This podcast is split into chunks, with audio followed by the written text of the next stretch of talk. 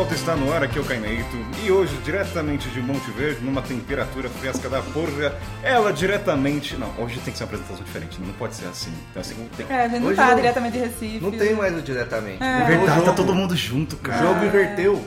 Olha, é, então, como é que a gente vai falar? Luísa está do meu lado. Richard Oliveira está na minha frente, eu nem tô fazendo a apresentação como eu faço. E a Carla Bochá está na minha frente porque estamos todos juntos. Meu Deus, salva de palmas, edição aí do editor coloca a trilha. Então, mas vou chamar, obviamente, da maneira de ser. Ao meu lado esquerdo, do lado um metro de distância. Não, um metro? Não, Um metro? Qual que é a sua noção espacial? A, a pandemia ressignificou. Tá bom, do meu ladinho, diretamente de Monte Verde. Bem-vinda, Luísa Ferreira. Obrigada, Cainita. É um prazer estar nesse momento histórico. Uhul. Olha só, quem diria, Luísa sempre Recife, tá aqui em Monte Verde. E ele é diretamente de também Monte. Opa, todo mundo Monte Verde, né? Ah, Mas. Que coincidência. Que coincidência! Bem-vindo, meu querido Richard Oliveira. Salve família, sempre bom estar junto, né? Cansei do Zoom, isso aqui é mil vezes melhor que continue assim. É bem melhor, tô me acostumando aí olhando pra vocês, é estranho. A cara, todo mundo com fone. E ela na minha frente, bem-vinda, Carla Boixá. Obrigada, Kainan. Feliz de estar aqui nesse novo tempo do Mochileiro Sem Pauta, né? Todo mundo aqui pessoalmente, olhando, olho no olho. Olho no olho, cara. Como é que será que os ouvintes vão ouvir isso, né? Porque é muito estranho olhar cada um de vocês, né? No Zoom, eu não posso.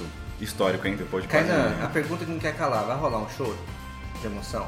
Já tô chorando internamente. Que ótimo. Tá, tá assim que internando. ser, É. tem que ser. Cara, para pensar, três. A abertura vai ser um pouco longuinha, mas, cara, três anos quase nunca teve esse momento. Quem diria, É verdade. hein? E Deus tenha tamo com gambiarra. Depois te mostra fotinho aí pra galera. Mas enfim, sem enrolação, sobe pro jabá e vamos começar logo esse programa. Estranho, né, cara? É muito estranho gravar. né? Ele tá Eu que eu tô até um completamente pouquinho nervosa. É muito estranho gravar pessoalmente. tá cara. bugado, né? Ó, bugada, porque tem um tempo. Enfim, vamos lá.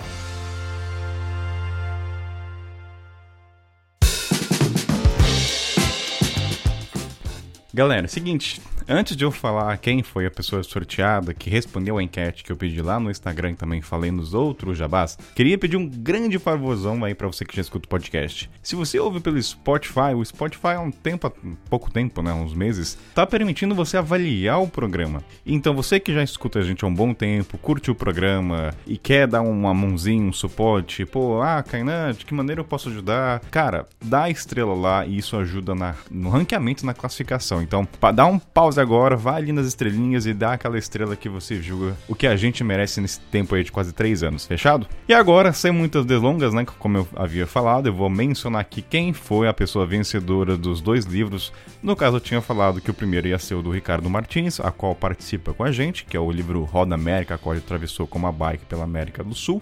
E também um livro surpresa, a qual vou falar agora, que é o Soviet Titão. O que, que é esse livro, galera? Eu comprei recentemente, que foi até pra fazer a pauta da central, e eu amei esse livro, assim, tá no, naquele de cabeceira entre os melhores de viagem. E então a vencedora é a Renata Soares. Então, Renata, parabéns, você ganhou então o livro do Ricardo Martins e esse surpresa que eu vou também te enviar do Soviet Titão, porque a gente quer perpetuar a leitura de viagem nesse mundo, né? Sempre bom. E ainda, gente, sobre a enquete, eu quero só fazer um adendo. Teve lá uma caixa, né? Que era deixe uma mensagem, podia ser uma crítica, podia ser uma mensagem de agradecimento. E foi bem legal, alguns feedbacks, gostei bastante de algumas coisas relacionadas ao programa, que poderia mudar. Então, eu fiquei pensando que faz tempo que eu não faço aquela o encontro, né, público aberto. Então acho que daqui um mês ou dois meses eu vou fazer e eu vou trazer vários pontos que vocês colocaram. Um exemplo, ah, Kainan não tem pauta do Brasil. Tem uma explicação aí quem já ouve faz tempo ou quem já participou dos encontros sabe o motivo de não ter tido pauta do Brasil.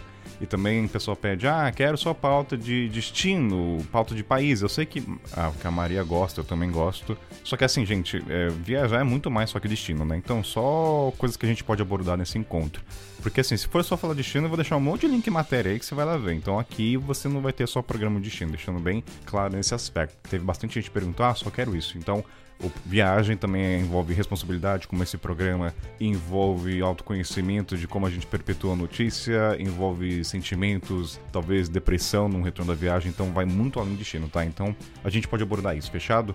E também, por último, eu quero sempre agradecer a galera que apoia esse podcast. Sem vocês, o apoio que ajuda a motivar a continuar essa batalha nessa mídia, o tanto difícil ainda, né? Mas Agradecer a todo mundo que apoia. Quem quiser fazer parte do grupo de assinantes lá no Telegram, também os encontros mensais que a gente tem. É só você entrar no link da, da descrição no Catarse, aí você pode ajudar, ajudar, a partir de 10 reais.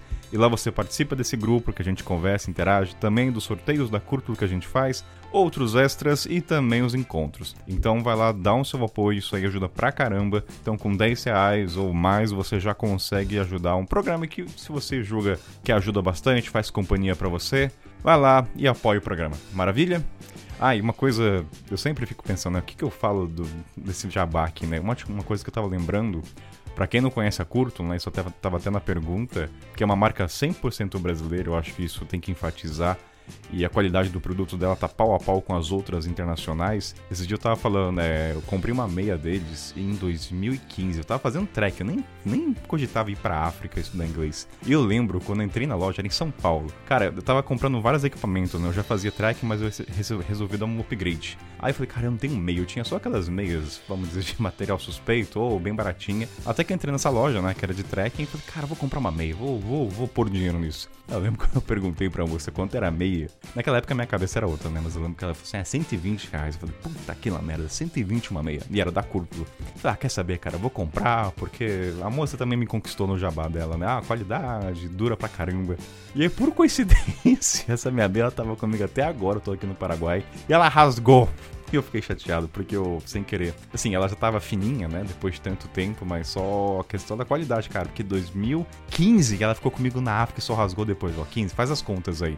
Então, assim, galera, eu acho que é só um exemplo do que investimento, se você dividir o tempo que eu usei, não saiu caro, porque você paga pela qualidade. Então, claro que meia não tem garantia, né, gente? Pelo amor de Deus, nem tem isso, é apenas as mochilas e tudo mais. Mas aí fica o jabá da meia da cor que durou e, enfim, ela foi-se embora. Quem sabe ela sirva para ser um coador de café. Será que ela é boa para isso? Não, fica, fica indagação.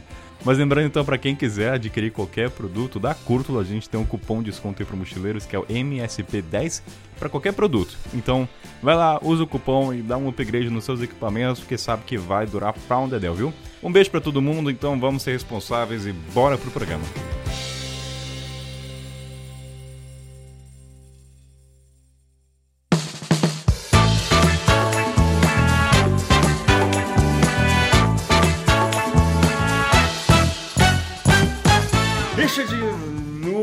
Cala, pra começar esse programa, a gente nem falou o tema do que, que vai ser. Olha só, tô tão nervoso que eu nem falei qual era o tópico, cara. Enfim, vamos falar sobre o papel do comunicador de viagem ou produtor de conteúdo profissional. Então é uma pauta um pouco mais séria, então a gente vai desmembrar um pouco o que caracteriza o produtor de conteúdo de viagem, quais são os atributos que ele tem que ter, quais responsabilidades e tudo isso. E a gente também vai ter uns debates, questionamentos e tudo mais. Então essa é a pauta, tá? Acabei não falando, mas fala agora. Então a primeira pergunta que eu jogo para vocês, Carla, Richard e Lu. O que diferencia nós aqui, como todo, todos somos produtores, certo? Ninguém aqui discorda. Só para vai que alguém falando não considera. Das pessoas que estão no Instagram somente por viajar e partilham as vivências. O que, que diferencia o nosso conteúdo em relação até Estou dando esse contraponto para facilitar até a compreensão do ouvinte entender. Porque só se a gente falar, então esse contraponto acaba facilitando a percepção. Então. Bom, na minha opinião, acho que o, o jogo vira quando a produção de conteúdo se transforma na principal fonte de renda. Ou quando você leva aquilo de uma forma profissional. Porque eu identifico principalmente se você vai fazer uma campanha, sei lá, uma campanha para alguma marca, e você não precisa daquele dinheiro, você pode simplesmente optar por fazer se aquilo realmente tem a ver com você, se você estiver no momento certo. E quando eu vejo que quando a pessoa já mudou a chave, você depende daquilo financeiramente, o seu critério às vezes muda por uma necessidade financeira. Então eu vejo que quem faz como hobby tem uma leitura muito diferente de quem está fazendo profissionalmente. Mas eu acho que também tem gente que faz como hobby com objetivo. Assim, tu falou de, de ganhar dinheiro, né? Às vezes, antes do momento de que você já tá monetizando, você já tá querendo chegar lá, né? Você já tá tratando como uma, uma coisa profissional. Já se então, posiciona como? É, então eu acho que aí já entra, né, na categoria de produtor de conteúdo. Assim, eu acho que é, sei lá, talvez você tá conscientemente, né, planejando, ou não, não planejando no sentido de planejar com antecedência, né? Mas assim você está pensando de uma forma proposital, assim, o que é que você vai comunicar ali. Não é uma coisa que você faz de qualquer jeito, só para seus amigos, assim, né? Concordo também. Eu acho que é a intenção que você coloca ali, Ah. né? A inte- A intenção que você tem por trás do que você está postando ali. Se é algo informal para os amigos, para a família, ou se você quer comunicar algo com aquilo ali, você quer mostrar alguma coisa do seu estilo de vida, seja o seu dia a dia, seja um destino, seja algo que você está ali aprendendo, mas a intenção que você está colocando ali. Às vezes ainda não é a fonte de renda principal, às vezes é uma das fontes de renda, mas você está tratando ali de uma forma profissional, né? E não só um hobby e tudo mais. E eu acho que tem um ponto que o produtor ele se atenta muito para ver se a mensagem vai chegar corretamente ou ser o menos possível distorcida. Porque eu acho que o cara vai que está no Instagram ou não tem um comprometimento ou porque ele não realmente não é fonte de renda, ele posta aquilo que ele acredita, os valores, as ideologias. Já o produtor não que ele esteja inerente a isso. Vai ter ideologia, só que ele pensa, será que a maneira como eu vou falar, como eu vou retratar no Instagram, no YouTube, vai chegar da melhor maneira? Eu acho que essa é a grande diferença, ao meu ver. Mas acho que isso aí já, já se entontou um, um- produtor com bom senso. Então vamos trazer, vamos Bom, trazer senso, já, bom o que- senso já é uma coisa mais. É, Mas- Tem gente que não se importa de chegar da melhor maneira ou não, desde que traga audiência. Mas daí eu acho que o bom senso, por isso que existem jornalistas.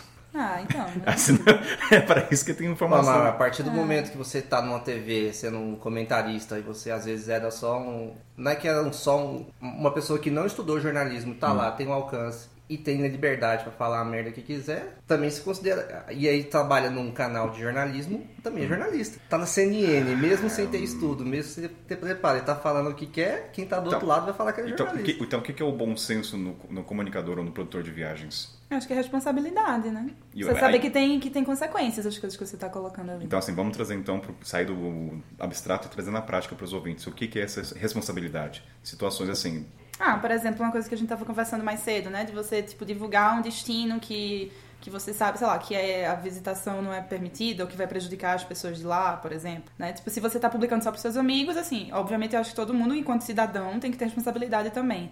Mas é outro nível quando você tá se propondo a comunicar com muitas pessoas e, de certa forma, influenciar, né? Porque é isso, no fim das contas, você tá, tipo, querendo mostrar alguma coisa que as pessoas provavelmente vão querer conhecer ou, enfim, vão formar alguma opinião sobre aquilo. Mas você não acha que tem, por exemplo, jornalista que estudou, conhece e é mau caráter? É claro. Então. É independente. Eu sou jornalista também, tá? acho que É. independente da profissão, É, exatamente. É, exato. Ah, eu tô falando Diploma que a gente tava falando nada. desse ponto. É, Desse ponto. É uma pessoa que teve bagagem, teve oportunidade de aprender, tem o conhecimento e opta por usar conforme o objetivo dele. Se o objetivo dele é lucrar acima de tudo, esse bom senso fica debaixo da mesa. Acaba, não existe. né? Ou simplesmente caga, né? É, Aí A pessoa fala uma coisa, não usa o produto e tá falando da CVC, por exemplo, né? É. Então, tem um pouco de Ética. ética. Então aí volta o bom senso, né? Vale tudo. É claro que a gente não vai entrar no mérito por que, que a pessoa fez, cada um tem seus problemas financeiros, familiares. A gente está abordando aqui a parte do conteúdo. Então, por exemplo, a Carla, a gente até falou de uma empresa de celular de chip, de repente entra em contato com a gente, é um chip que você vai viajar e paga um valor. Cara, ninguém da bancada aqui usa esse negócio. É, Não vale a pena. Mas ao mesmo tempo, se você vai falar para um produtor, tipo assim, tete a tete, não é nem numa responsabilidade assim, se você tem uma intimidade, já conhece a pessoa, sabe que ela tá recomendando um serviço que ela não usa, fingindo usar, você ainda fala pra ela, pô, você não acha que isso é meio nonsense? Aí ele vai falar, não, mas eu não sei quem tá me seguindo, então pode ser útil pra pessoa lá e eu tô aqui fazendo o papel de artista. Ah, Não, eu acho que aí nesse caso você tem que justamente explicar. Tipo assim, ó, eu, pra meu estilo de viagem talvez não seja o ideal, mas pra, pra outras pessoas, por causa disso, isso, daquilo, pode ser. Então, por exemplo, Não, pode tossir, gente. O pessoal, o pessoal acha. Eu vou falar, o pessoal acha aqui que eu sou um monstro. A pessoa não pode. Luísa, eu vou, eu vou falar, Luísa, você po- eu vou deixar isso no programa. Luísa, você pode tossir. Aproveitar as tosses pra acender o cigarro. aqui. Não, pode acender, vai, barulho do cigarrinho, tá de boa. Eu Depois... falando e pensando, nossa, será que eu vou conseguir chegar até o final sem tossir? Olha, gente, que horror! Nossa senhora, a pessoa vai achar que eu sou um monstro, enfim. É o monstro da rádio. Diga, cara, o que, que você ia falar? no gancho do, do chip de celular, por exemplo.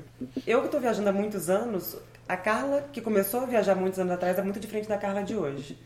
Quando eu comecei a viajar lá atrás e que eu fazia viagens às vezes passando por muitos países em pouco tempo, naquela época esse chip me servia. E naquela época eu indiquei, fiz post no blog, usei, funcionou muito bem. Eu inclusive usei, né? Conheci o serviço depois, fiz o, o conteúdo que eu acho que isso também é muito importante quando a gente tá divulgando alguma coisa, às vezes quem tá do outro lado não, não, não, não conhece muito bem como é que funciona esse processo, né? Que deveria ser assim, mas a maioria das pessoas que produzem conteúdo eu acredito que testam o serviço ou indicam, algo que elas conhecem. Naquela época fazia sentido para mim. Hoje em dia já não faz o menor sentido. Eu compro um chip local ou eu fico sem o chip, não faz, não tem problema nenhum. E por coincidência, duas semanas atrás, uma seguidora me falou: "Carla, tinha um chip que você usava uns anos atrás e eu não acho mais o link, não tá no seu bit.ly do, do, do perfil do seu Instagram". Eu falei com ela: "Olha, eu nem sei mais se existe aquele link de afiliado, para ser muito sincera, porque não é um serviço que eu uso mais. E eu não sei te dizer como está o serviço hoje em dia. Se você quiser dar uma olhada, entre em contato com a empresa. Mas é o carro não é um serviço que eu uso mais. Então, assim, é o que a gente falou, é aquela coisa de você indicar o que tem a ver com o seu perfil, o que você usa, o que você testa.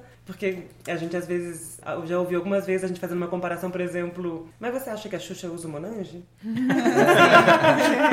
não é muito óbvio. Coisas, né? Mas aí mas tem coisa que é isso, pro, você também não tá falando só pra, pra pessoas iguais a você, né? Sim, não, mas também eu acho que tá vendo uma transformação muito grande com essa questão da internet, porque quem tá te vendo ali, você carrega uma credibilidade muito grande, porque você tá mostrando o seu dia a dia. Então, em teoria, você tá mostrando coisas que você realmente usa e você tá recomendando porque faz sentido para você. Você usa, você tem que usar aquilo, né, pra passar essa credibilidade. Exatamente. Tipo, Se aquilo faz sentido para você, você recomenda. Fátima Bernardes, Fátima Bernardes come sadia?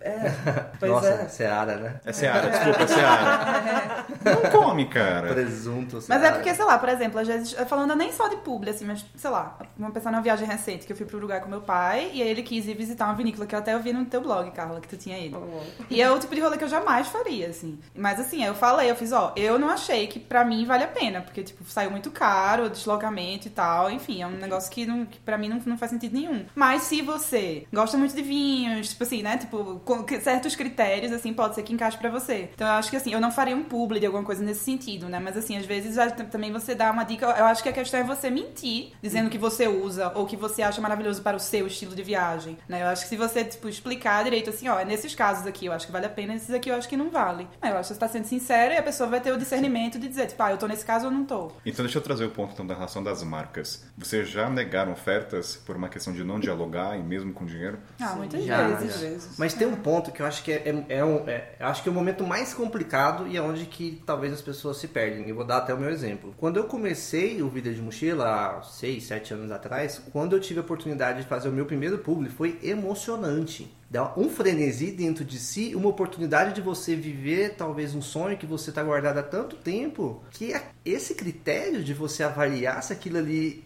é uma, isso aí é uma coisa que parece que eu só consegui ver com mais clareza depois de dois, três anos sendo comunicador, sendo formado em relações públicas. Porque quando você tá naquela posição de caralho, vai, finalmente eu vou virar a chave, finalmente eu vou conseguir. Por exemplo, eu fiz uma parceria com o Chip quando eu comecei a fazer a América 300 e eu falei, bom, eu preciso um chip internacional, eu vou cruzar 14 países, super casa com o meu processo. E, e quando eu peguei o chip, eu tava com emoção do caralho, gente. Uma coisa a menos para resolver, eu não tenho que pensar na internet durante dois anos. Que parecia ser uma. E, e, eu, e aquela energia era real, porque eu realmente estava emocionado que aquilo ali ia me ajudar. Só que quando eu cheguei no Chile, eu já vi que não funcionava para mim. Porque eu tava fazendo trilha, e, e, é um chip mais limitado, que é mais pra cidade, né? Não é mais para quem faz trilha, fica isolado. Depois eu, eu fiz o teste com o chip local e eu vi que o chip local dava de 10 nesse. E aí eu fui lá e tive que romper. Só que é difícil, principalmente para quem tá começando, que se emociona, cara. O primeiro público é emocionante. Eu falo, o primeiro público que eu vi foi do Badu. Vocês lembram do Badu?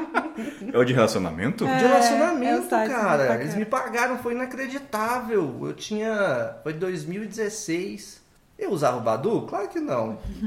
E eu, tenho, eu tinha conhecimento já. Só que aquela emoção. Eu falo, o que eu senti quando o Badu me procurou, ela, finalmente vou fazer um publi eu vou poder mostrar para as empresas que eu sei fazer um publi Hum. e, e esse publi vai me trazer outros publis. Mano, essa coisa da consciência é muito difícil quando você tá emocionado no comecinho. Sendo sincero, Sim. assim. Eu acho que hoje em dia talvez seja um pouco mais fácil porque tem muito mais essas discussões também, né? Assim, o pessoal que tá começando já meio que pega a gente conversando sobre essas coisas, assim. Eu acho pelo menos assim, tipo 2016, 2016 tu falou? 2016 não teria esse podcast É, aqui. pois é, não era tão comum. Assim, quando eu comecei blog em 2012, mas eu comecei a fazer permuta e tal, tipo, 2015 por aí, tipo, não tinha muito essas conversas, assim. E aí era do nível da galera, tipo, escrever um post em troca de um hambúrguer, sabe? Porque era, tipo assim, tão me dando uma coisa de graça. E aí hoje em dia também isso ficou tão saturado, né? Que tem tanta gente por aí com perfil no Instagram e tal, tipo, só querendo coisa de graça, né? Ou fazendo uns pubs aleatórios. Que eu acho que pro público em geral talvez tenha um discernimento um pouco maior, assim, né? Do que a gente tinha na, quando tava começando, assim. É uma profissão nova, né? Ah. Eu acho que por isso que é muito importante a gente sempre estar conversando sobre isso. A gente começou há um tempo atrás, né? a gente viu a coisa se tomando forma ali, né? É o que você falou, Luco, tipo, a gente ganhava um hambúrguer e, meu Deus, uau, tá ligado? E depois eu comecei a me dar conta, tipo, e o custo que eu tenho? Sim. Porque eu, eu pego um, um táxi, na época não era nem Uber, pra ir até o lugar e, pô, como hambúrguer massa e tal, né, divulgo. Na época eu tava vendo ali um reconhecimento do meu trabalho também, então pra mim aquilo era incrível. Nossa, é um restaurante que eu sempre admirei no Rio, me convidando e tal. E aí pegava um táxi pra voltar pra casa e no fim das contas o que eu gastei era mais caro do que o próprio hambúrguer. Fora o tempo pra você parar e escrever, Exatamente. editar as fotos e tal. É, a divulgação é assim. E você tá colocando a sua cara ali, né? Você tá se atrelando a outras marcas também, tá atrelando a sua marca a outras marcas. Mas também era uma época que a gente tava começando ali, as coi a coisa tava se formando, né? E a gente vai tomando outra consciência ao longo do caminho, vai aprendendo como é que funciona, vai também conscientizando outros, vai trocando ideia. A galera que tá começando agora tem muito mais base para se preparar e saber como como rentabilizar mesmo esse trampo, como transformar isso numa profissão. Já pode começar com o pé tinha. direito já e dialogando com a empresa, né? Não precisa Sim. ir pro Badu, por exemplo. Sim. É. Porque hoje em dia também as pessoas estão se atentando a isso. Naquela época o pessoal, assim, o pessoal nem ia relacionar o Richard com o Badu. Numa publi. Hoje em dia o Richard representa um produto, então ele- isso já está acontecendo com as novas gerações, né? Não precisa estar bem, bem em um canal de YouTube ou Instagram. Acho que esse é o ponto também. O cenário é diferente. Mas eu acho que até, ah, principalmente no cenário de viagem, é mais nebuloso, assim, é mais confuso ainda, porque quando você começa, você viaja de férias, então você paga suas férias. Você já está adaptado a pagar suas férias. Então quando alguém te oferece uma viagem lá para o Vale do Catibau, você, mano, eu pagaria para ir para aí, porque você ama viagem e você faz um esforço do caralho. Eu, eu por exemplo, já peguei empréstimo no banco para viajar. Cheque especial, né? Cheque, a minha cafobina, maluco.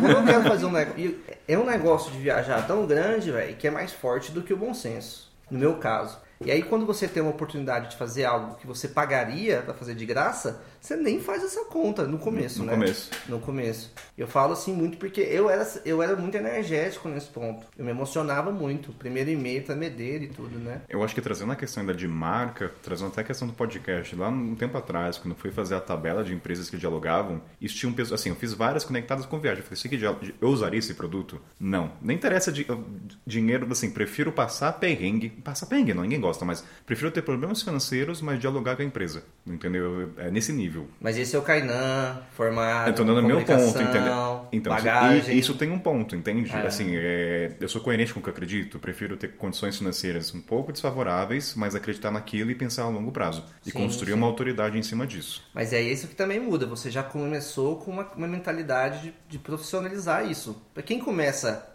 Uma- eu- era, era só uma viagem e o bagulho virou. Não, não começa com essa estrutura, essa bagagem. Não se planeja pra isso. Mas será que, será que as pessoas conversam sobre isso? Ah, eu, eu, quando comecei o Vida de Mochila, não pretendia viver do Vida de Mochila. Não, eu comecei com usar o Vida de Mochila pra realizar um sonho meu, que era cruzar as Américas. Mas o plano não era viver do Vida de Mochila. Ó. Então eu não me preparei pra isso. Vamos trazer aqui, temos duas blogueiras, temos a Carla e a Luísa. Pré-strip é uma coisa que acontece bastante, certo?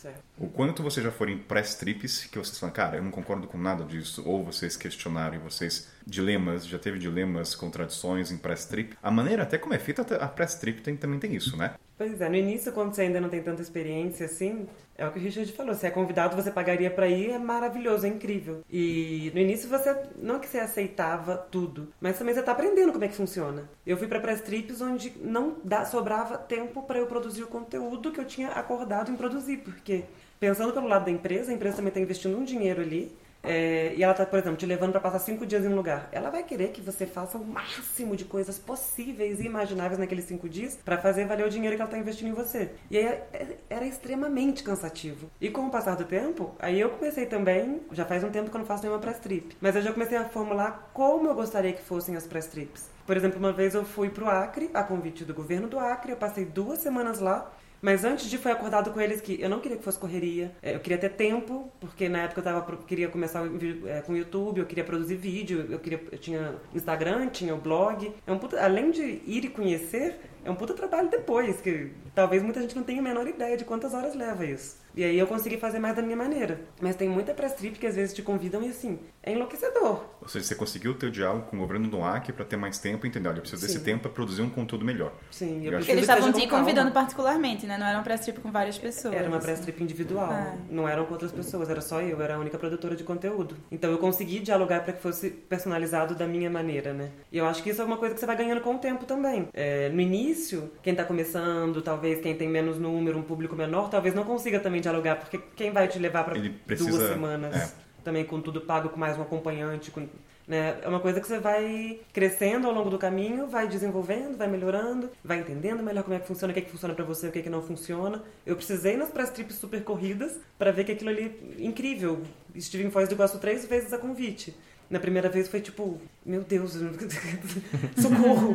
Nem dormia, o tempo para dormir era pouco. Então você terminava super cansado. Eu precisei nessas press trips super cansativas para começar a entender que não, não é bem como eu quero que seja. Sim. É claro, é maravilhoso, você sente, uau, meu, eu fui convidado, tá ligado? Meu trabalho tá sendo reconhecido. Mas nem tudo assim, né? Nem tudo é tão aceitável. É, eu, acho, eu já conhecia mais, mais esse esquema, eu acho, porque eu trabalhava, antes de criar o blog, eu trabalhava no caderno de turismo no jornal, né? Então, assim, eu não fazia muita press trip porque boa parte do tempo eu era é, estagiária, depois eu era freelancer, mas aí tinha certas questões legais, assim. Mas eu já, tipo, meio que assim, eu já tinha um pouco desse pé atrás, assim. Então, acho que o que eu mais fiz era um rolê de permuta, assim, tipo, de eu montar a minha viagem e aí a galera me dá, né, tipo assim, acesso gratuito às atrações e hospedagem e tal. E até isso, assim, da última vez que eu realmente fiz uma viagem, que foi quase toda, assim, nesse esquema, que era com Visit São Francisco, eu acho. Foi.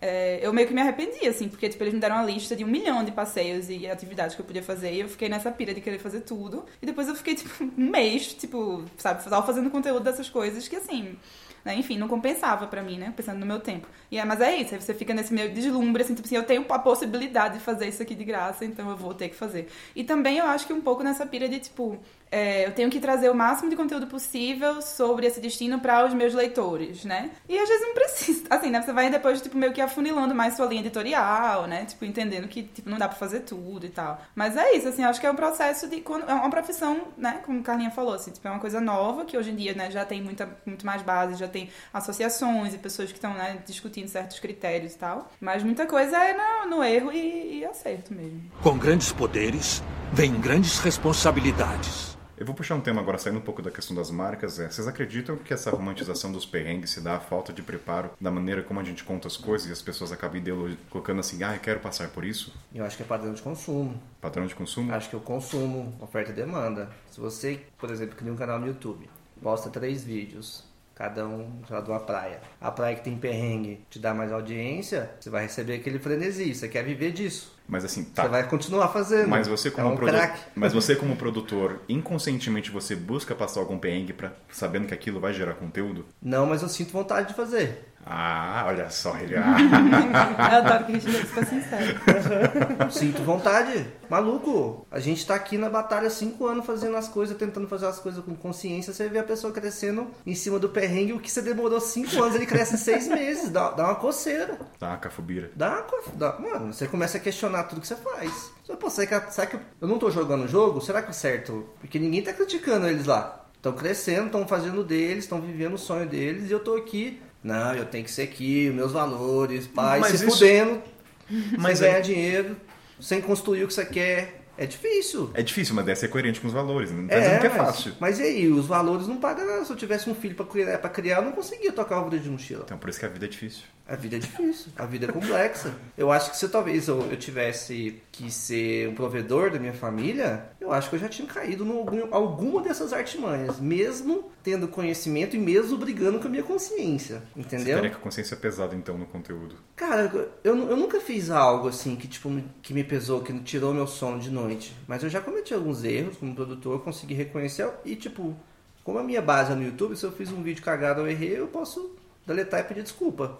Entendeu? Pra não conseguir, para não continuar, e o que eu posso falar é, gente, eu errei. Não faço isso, isso aconteceu comigo. Isso que eu tento ser o mais sincero. Que rola um- uma diferença muito assim, mas eu falo que a minha vida é muito mais simples porque eu só tenho que cuidar de mim, tá ligado? E tipo, se eu, tenho, se eu já tenho uma vida simples morando na mochila, eu não tenho muito boleto pra pagar. Aí é muito mais fácil ter consciência trabalhando nesse meio. É, porque no sistema, em qualquer meio, eu acho, né? Tipo, onde a gente vive, se você, se você quer viver muito pelo, se pautado pelos seus valores, você dificilmente vai conseguir ganhar muito dinheiro.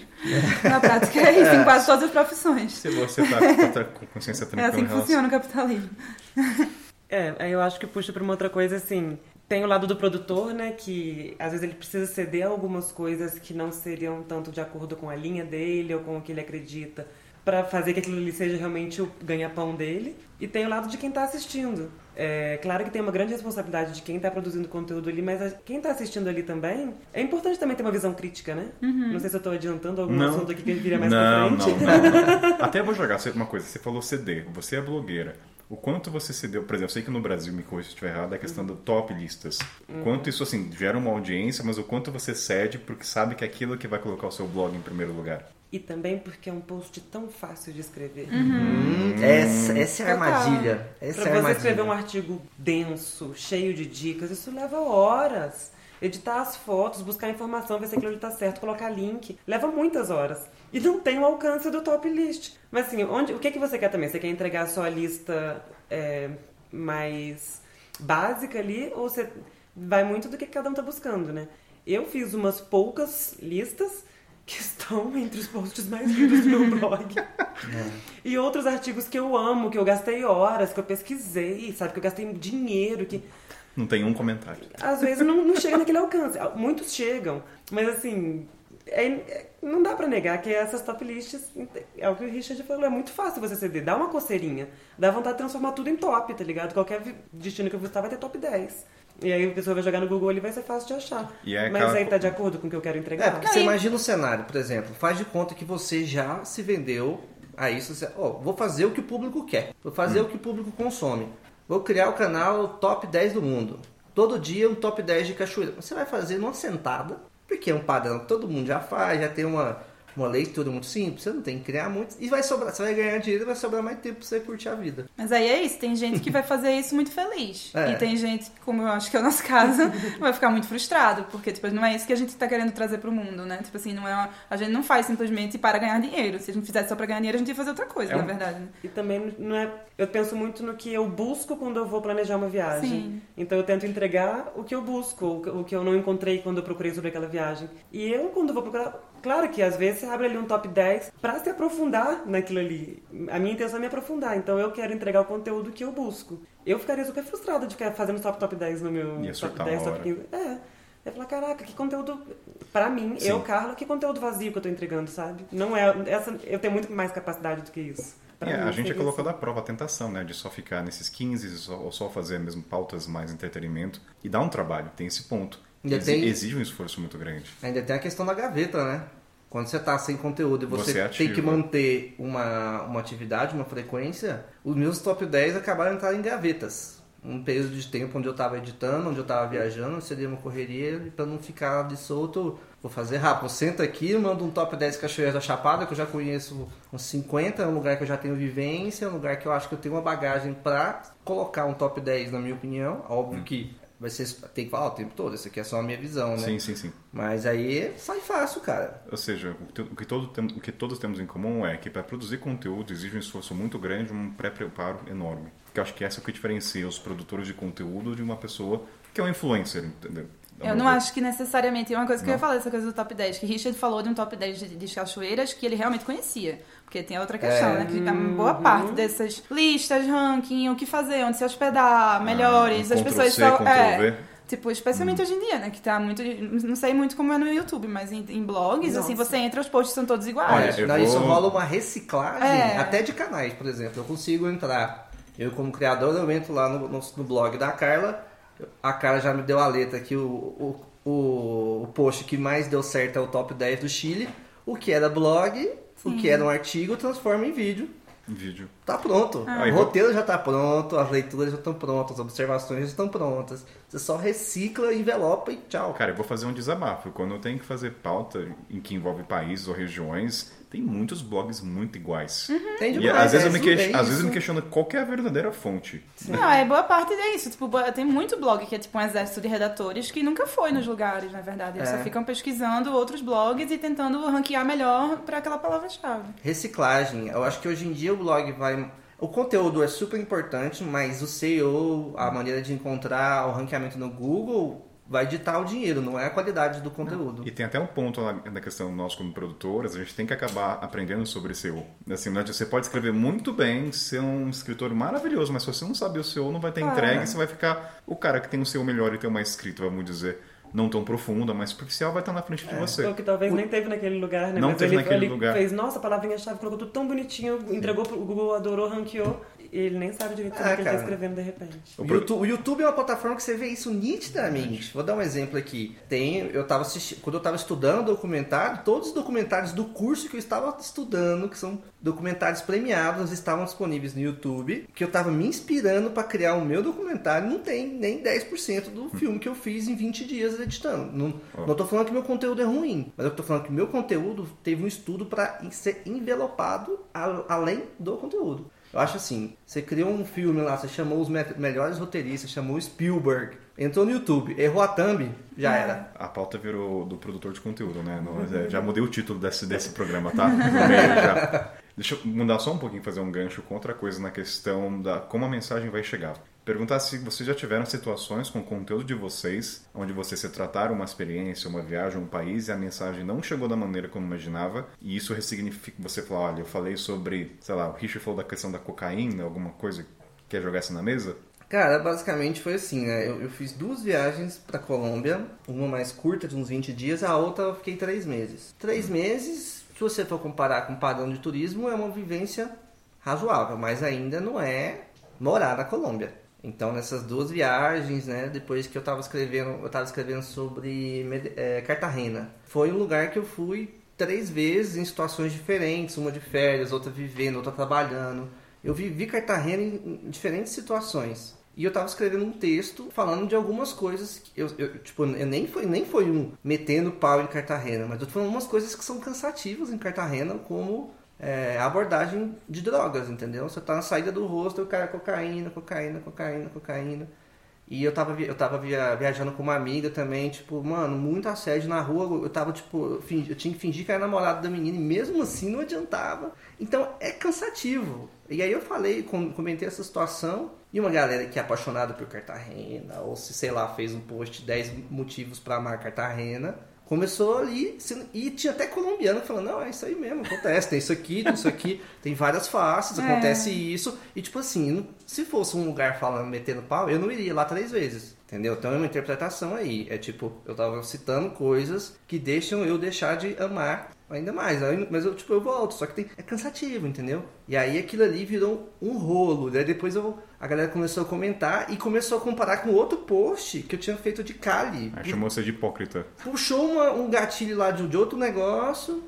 E tipo, mas por que, que você não falou do consumo de drogas em Cali? Em Cali também oferece cocaína o tempo todo e tal. Por que, que você só falou da Nossa, as salsa? pessoas se doem, né? Eu falei, pô, eu não consigo fazer uma análise profunda de cada. De... Eu só fiz um texto, tá ligado? Mas essa situação mudou a maneira como você fala, talvez, de drogas ou situações de corrupção? Ah, cara, me inibiu, você- me inibiu bastante de falar o que eu penso em alguns pontos. Um- uma parte, acho que também por conta da responsabilidade. Outra parte porque eu só acho que é cansativo. E tem só uma dentro da questão de Cartagena, quando a gente gravou de golpes, a gente percebeu que vários golpes eram em Cartagena. É. E aí a gente falou, cara, vamos, peraí, Cartagena é tudo isso, aqui foi uma coincidência. O problema não é nem Cartagena, o problema é como o turismo cresceu em Sim, Cartagena. a questão é. É, a coisa é mais a fundo, É, né? não é Não só é pro- sobre o lugar, não é sobre as pessoas Não é do sobre o lugar, lugar. é sobre a- o que acontece lá, né? Que inclusive é isso, assim, a gente tem que entender, né, que as coisas são complexas. Parece que você, tipo, se você falou de alguma coisa negativa, né, ou sei lá, né, tipo, problematizou alguma coisa, parece que, nossa, o lugar não presta, ou você tá falando mal. Tudo tem que ser um paraíso, né? É, o que eu senti foi que um hater lá, não um hater, mas uma pessoa que naquele momento se comportou como tal, ele odiou Cali, teve esse tipo de experiência em Cali e amou Cartagena. E aí ela tinha visto o post de Cali e tinha visto de Cartagena. E alguma, pegou alguma ferida ali e criou uma discussão que ao meu ver, foi mais cansativo do que eu gostaria. Não, e as pessoas também têm essa ideia de achar que, tipo, todo mundo vai ter a mesma experiência em todos os lugares, né? Tem É. gente que fica ofendida quando você diz que não gostou de um lugar. Ai, mas eu amei. Tipo, Tá, legal pra você. Tipo assim. É, eu tive, eu tive isso quando eu fiz um vídeo falando que eu, eu fiquei chateado ou que eu tive dificuldade de curtir a Costa Rica. E aí cabe, acho que é o produtor dizer o porquê e justificar. É, tem 15 minutos de vídeo. As pessoas não assistem os 15 minutos. Mas você, fez, mas você fez sua parte, mas eu acho Sim, que a gente sim, seria sim. responsável e falar, não gostei de Costa Rica. Mesmo você colocando em um lírico eu, mas explicar o porquê. Com certeza, eu expliquei um contexto gigantesco. Tem 15 minutos de vídeo. Não, é, não é tipo, ai, Costa Rica é uma bosta, não vai. Tem 15 minutos de explicando as minhas dificuldades, linha por linha, o meu passado. Então, falar do momento que eu tava, a diferença dos outros países da América Central. Tem toda uma análise lá. Só que o problema é que as pessoas não têm paciência pra ver 15 minutos e entender. Você tem... Adoro esse ao vivo. Deixa eu perguntar. Carne e Luísa, teve alguma situação que vocês omitiram por saber que não ia dar boa? No ano passado, na época, não foi nem pensando assim, ah, eu vou omitir isso aqui porque eu acho que não vai ser bom, mas eu não me senti tão confortável em falar sobre isso, é, porque eu passei 10 dias na Macedônia do Norte e logo nos primeiros dias, assim, eu e o Guto quase sofremos um golpe. É, que foi uma oferta de trabalho, que na verdade não existia, era um, mas a gente não conhecia o país, a gente estava procurando trabalhar, então sabe quando tudo meio que vai casando, você fala, nossa, que oferta legal e tal. No fim, no fim, no fim das contas era um golpe, que a gente não caiu porque a gente ali na hora sacou. E eu não levei isso pro Instagram na época, por quê? Eu não sabia que imagem isso poderia passar. É, eu tinha acabado de chegar na Macedônia do Norte, era a minha primeira vez lá. É, eu não tinha outras experiências ainda para poder compartilhar. E a impressão que eu, que eu tive era que a primeira coisa que eu vou mostrar isso Tipo, deixa eu conhecer primeiro. Nessa, eu acabei não postando sobre isso. Falei sobre isso depois numa live e tal. Com... Que aí eu tive um tempo de explicar melhor a situação e tal. E as pessoas já tinham visto a minha viagem por lá, que foi incrível. Conheci lugares lindos, assim. Tava muito frio, tava menos 15 graus, nevando pra caramba. Mas eu tava na casa de um host no couch, do Couchsurfing que me levou pra uma piscina de água termal, natural, de graça, no meio da montanha, assim. Então aí eu já senti, pô, que legal. Eu consegui mostrar, tipo, porque senão, eu, dá até um medo de você. Porque quem conhece a Macedônia do Norte? Nem, quase ninguém conhece. Pouca Muita gente nem vai saber gente, né, né? apontar. Então você vai de cara já passar uma informação ruim? Poxa, deixa eu conhecer primeiro pra poder falar alguma coisa, sabe? Eu considero até irresponsável quem vai para um país que sabe que a informação que chegou ao Brasil é bem fraca, é escassa, e já começa já com o conteúdo. Tipo, não gostei, eu Mas como é que o, o criador capitalista selvagem vai fazer o guia de como conhecer o país em dois dias se ele não dá tempo? não dá tempo, mas enfim. Não, isso talvez me desse uma puta visibilidade se eu falasse Sim, sobre dizer, isso, olha, entendeu? gente, Com que pode certeza. compartilhar os É. stories, né? Mas é, é aquilo, né? Você tem que contrapor. Qual é o seu objetivo, São né? os seus próprios valores também. Você vai Ah. ficar se...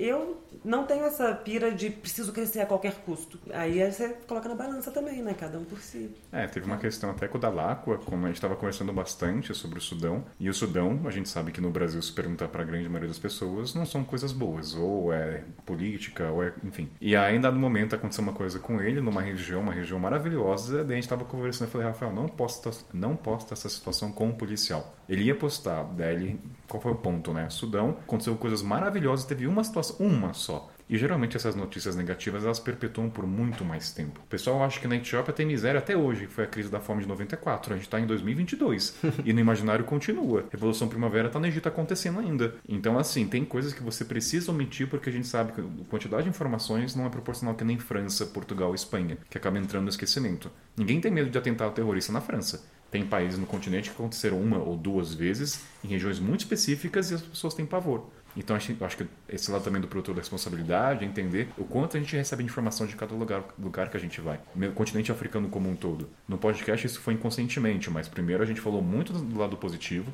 da natureza, de como é tranquilo viajar, não sendo ser um turista, né? E depois a gente começou a, a, trazer os problemas. Mas o ouvinte já sabe, já tem coisas maravilhosas. Então, Macedônia. Eu não sei nada. Se você falar Macedônia, é que nem Ucrânia. A maioria das pessoas no imaginário, Ucrânia é super perigoso. Pessoal, só para refrisar, esse comentário da Ucrânia, ele foi feito no começo de janeiro, na primeira semana, para ser mais preciso. Então, só para o ouvinte não pensar, ah, que exemplo da Ucrânia, dado o contexto que a gente está passando. Não, gente, sequer nessa época tinha o cercamento do exército da Rússia no país, então foi um exemplo que, por coincidência, coincidiu com a situação que está passando. Então, até calhou esse exemplo ser a questão da responsabilidade. Eu poderia ter deixado o exemplo no programa, só que vocês não sabem quando foi gravado. Então, saibam que foi antes de toda a situação que a gente está passando por agora. Então, até aí serve na prática a responsabilidade do produtor de conteúdo de falar: olha, esse programa não foi gravado depois da invasão. Então é isso, só para vocês saberem que o contexto era outro na época, né? Valeu! Tem lugar que você não precisa fazer a apresentação, né? A pessoa já tem a ideia sobre aquilo ali. E tem lugares que as pessoas têm uma ideia ruim, tem lugares que as pessoas têm uma ideia boa. Isso, isso é uma problemática até, até, até das redes sociais, por exemplo. Se a gente falar de Ucrânia, o que que o produtor de conteúdo, vou falar de youtubers basicamente, Tá. vou falar da linha de YouTube aqui, que acho que é, o- é o que eu tô mais atento nos últimos dois anos. Pisou na Europa, pisou na Ucrânia, vai falar, esse é meu apartamento no país mais pobre da Europa.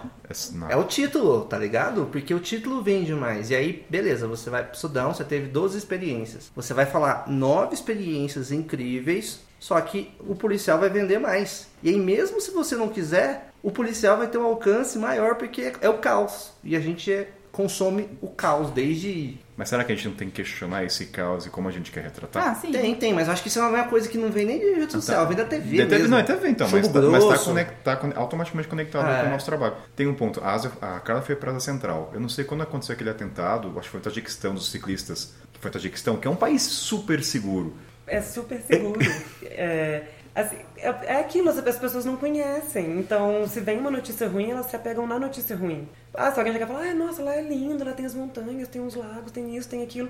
Mas teve um atentado, a pessoa vai se apegar ao atentado. Não, Eu acho que tem um ponto também que a gente tem, tem esse padrão de consumo e a gente gosta de compartilhar a tragédia. a gente gosta de Não, compartilhar o- a tragédia. É, tô falando ser humano, o, o geral. comportamento Ah, tá, tá, do tá. latino como Sim, todo. sim, Tô falando dessa, dessa Tá, base aqui. tá. Falando do comportamento, o comportamento de Natural, massa que a tá. gente vê. Sim, da Atena tá aí até hoje, né? Exato.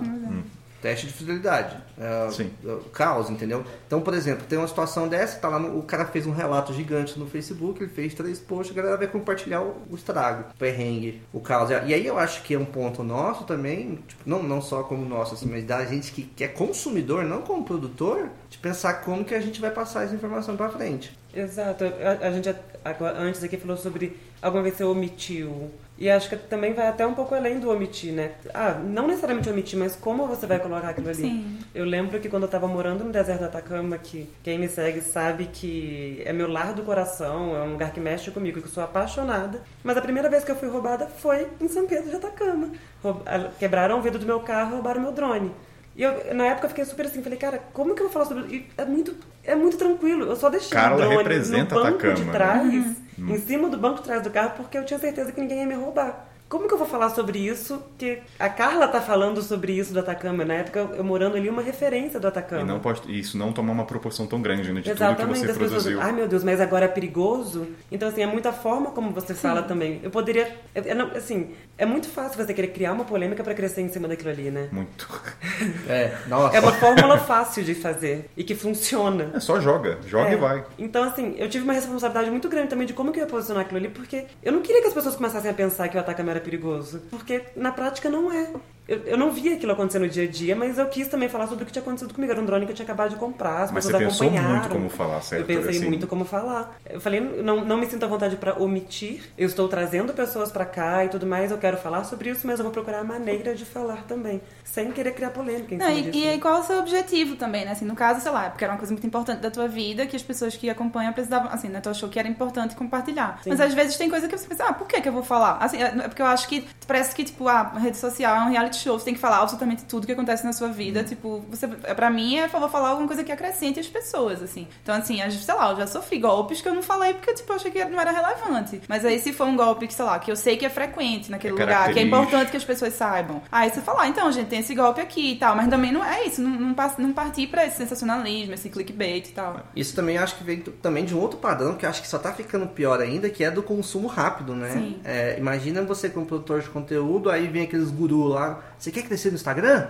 Dois views por dia. Dois views e, fica fincando aquilo na cabeça da pessoa. O que que acontece? Vai virar todo essa galera que tá vindo nova, que vai criar nova, botar com fogo no cu, porque tá no começo. Todos nós sabemos como é que é isso, quando você tá com muita energia e pouco critério. Vai começar a produzir, vai, vai começar a jogar o jogo e a gente vai começar a criar um padrão de consumo. Então, por que, que eu vou consumir o Kainan se ele posta uma vez por mês? Vou consumir Sim. o fulano que Sim. tem todo dia. E aí o fulano vai ficar sem conteúdo um dia. E aí quando ele ficar sem conteúdo, ele vai ter que jogar o jogo. E aí que é foda. E tem essa coisa também da questão somada a isso de omitir, de como a mensagem vai chegar. Quando rola, às vezes, de dar entrevista pra alguma mídia, eu lembro que aconteceu duas vezes. A pessoa pergunta, ah, eu vi que você foi furtado no país. Eu falei, até perguntei, por que que você quer saber se eu fui furtado nesse... O que, que vai agregar na sua matéria que eu fui furtado na Uganda? Que ninguém sabe quase nada de Uganda. Então, assim, até dos próprios jornalistas, alguns são tendenciosos a saber que isso vai. Menino viaja à África e foi furtado na Uganda. Tá, vai, ajudar, vai agregar na percepção do país? Não, mas vende mais, né? Esse é o Vende. problema. É, é, assim, na, ca- não sei como é que é o YouTube. O podcast tem a característica de se aprofundar e a pessoa entender o contexto. Então, assim, eu falo no podcast que eu fui preso, mas eu explico o porquê, porque eu falei que era jornalista. Por exemplo, uma coisa que eu parei de contar, que a gente até falou aqui, foi a história da maconha do Malawi. Eu parei de contar. Mesmo tendo todo o cuidado de contextualizar, explicar o porquê, o cenário socioeconômico, subsistência, eram idosos plantando e nem consumindo, e os policiais me prenderam para proteger o trabalho. E eu falo, cara, principalmente foi no canal do Cadu, posso falar. Cara, eu comecei a ter haters. Eu falei, gente, vocês viram até o final o negócio?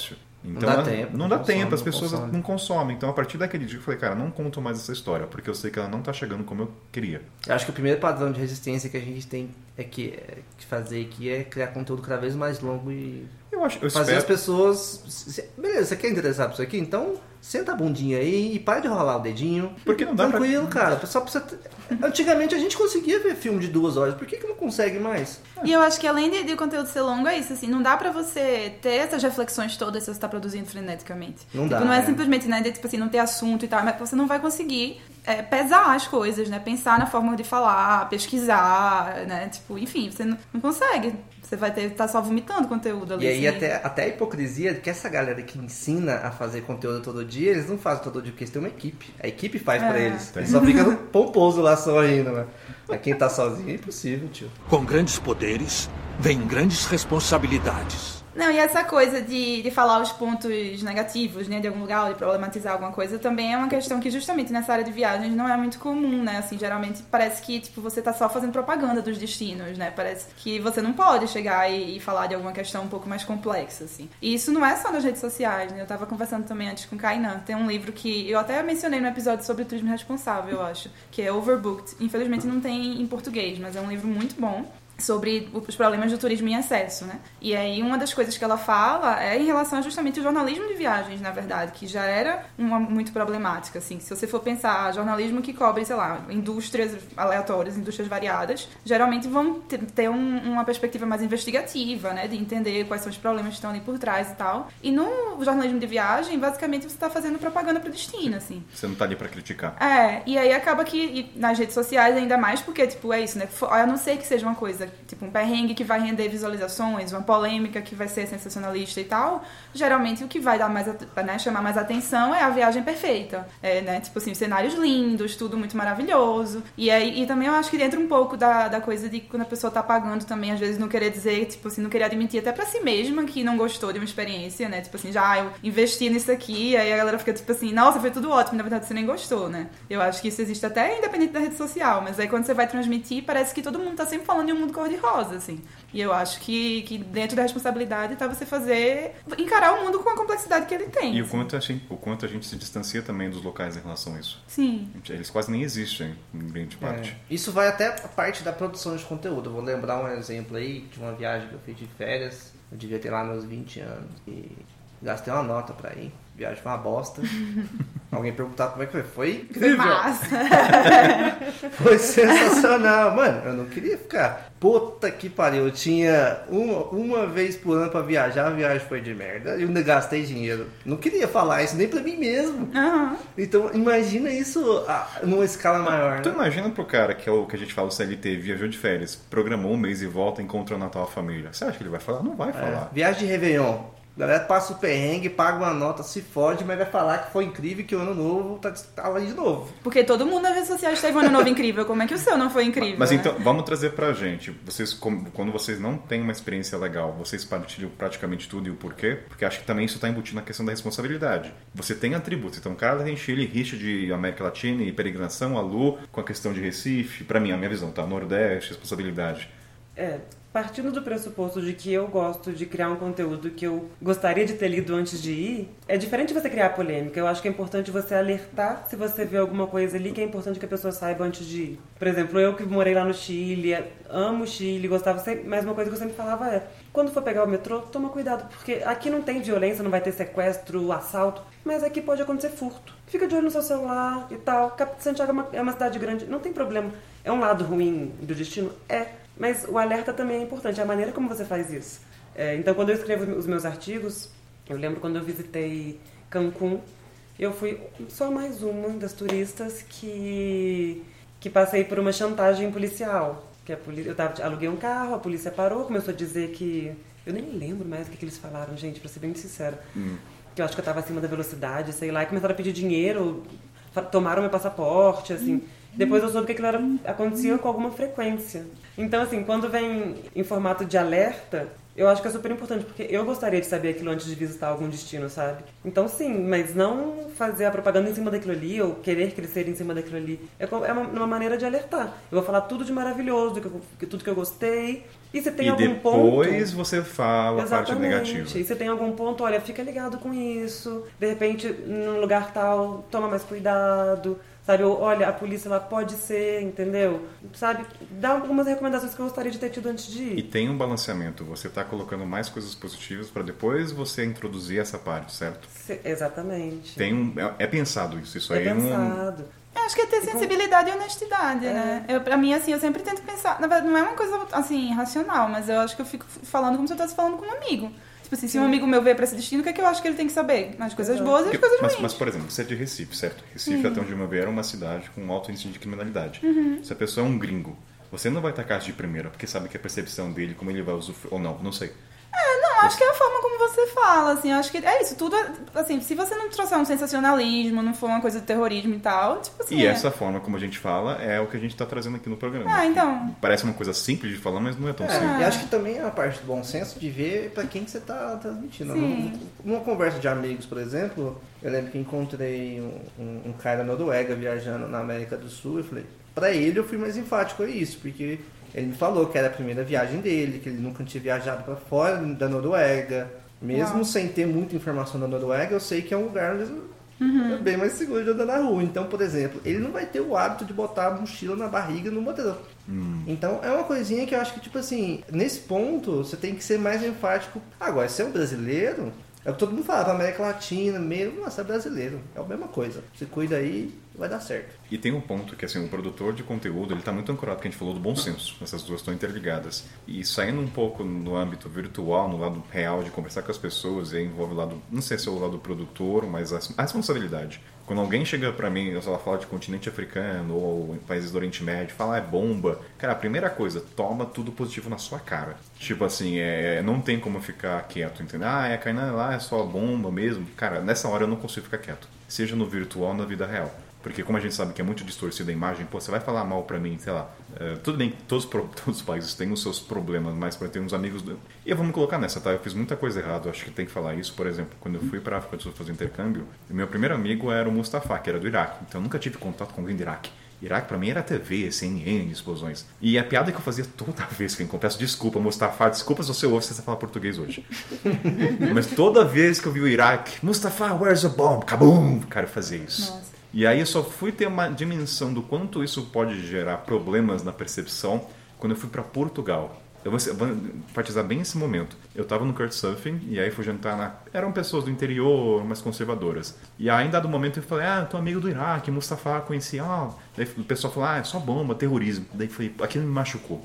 Porque eu pensei, eles não têm tanta informação que tem esse lado. Nós viajantes, ou não precisa ser viajante, mas a gente tem noção do que tem outras coisas, tem pessoas maravilhosas. E eles são só, eles só recebem informação da grande massa, mídia. Daquela hora me doeu, eu falei, cara, a percepção dele é só bomba. Daí falei, cara, a partir de agora eu até liguei para ele mostrar, falar desculpa por todas as piadas de bomba que eu fiz com você. Porque eu não tinha, acho que esse é um ponto também, né? Uh, hoje em dia eu acho que eu consigo mensurar o impacto que até brincadeiras tanto que quando eu vejo TV, alguma coisa, eu vejo.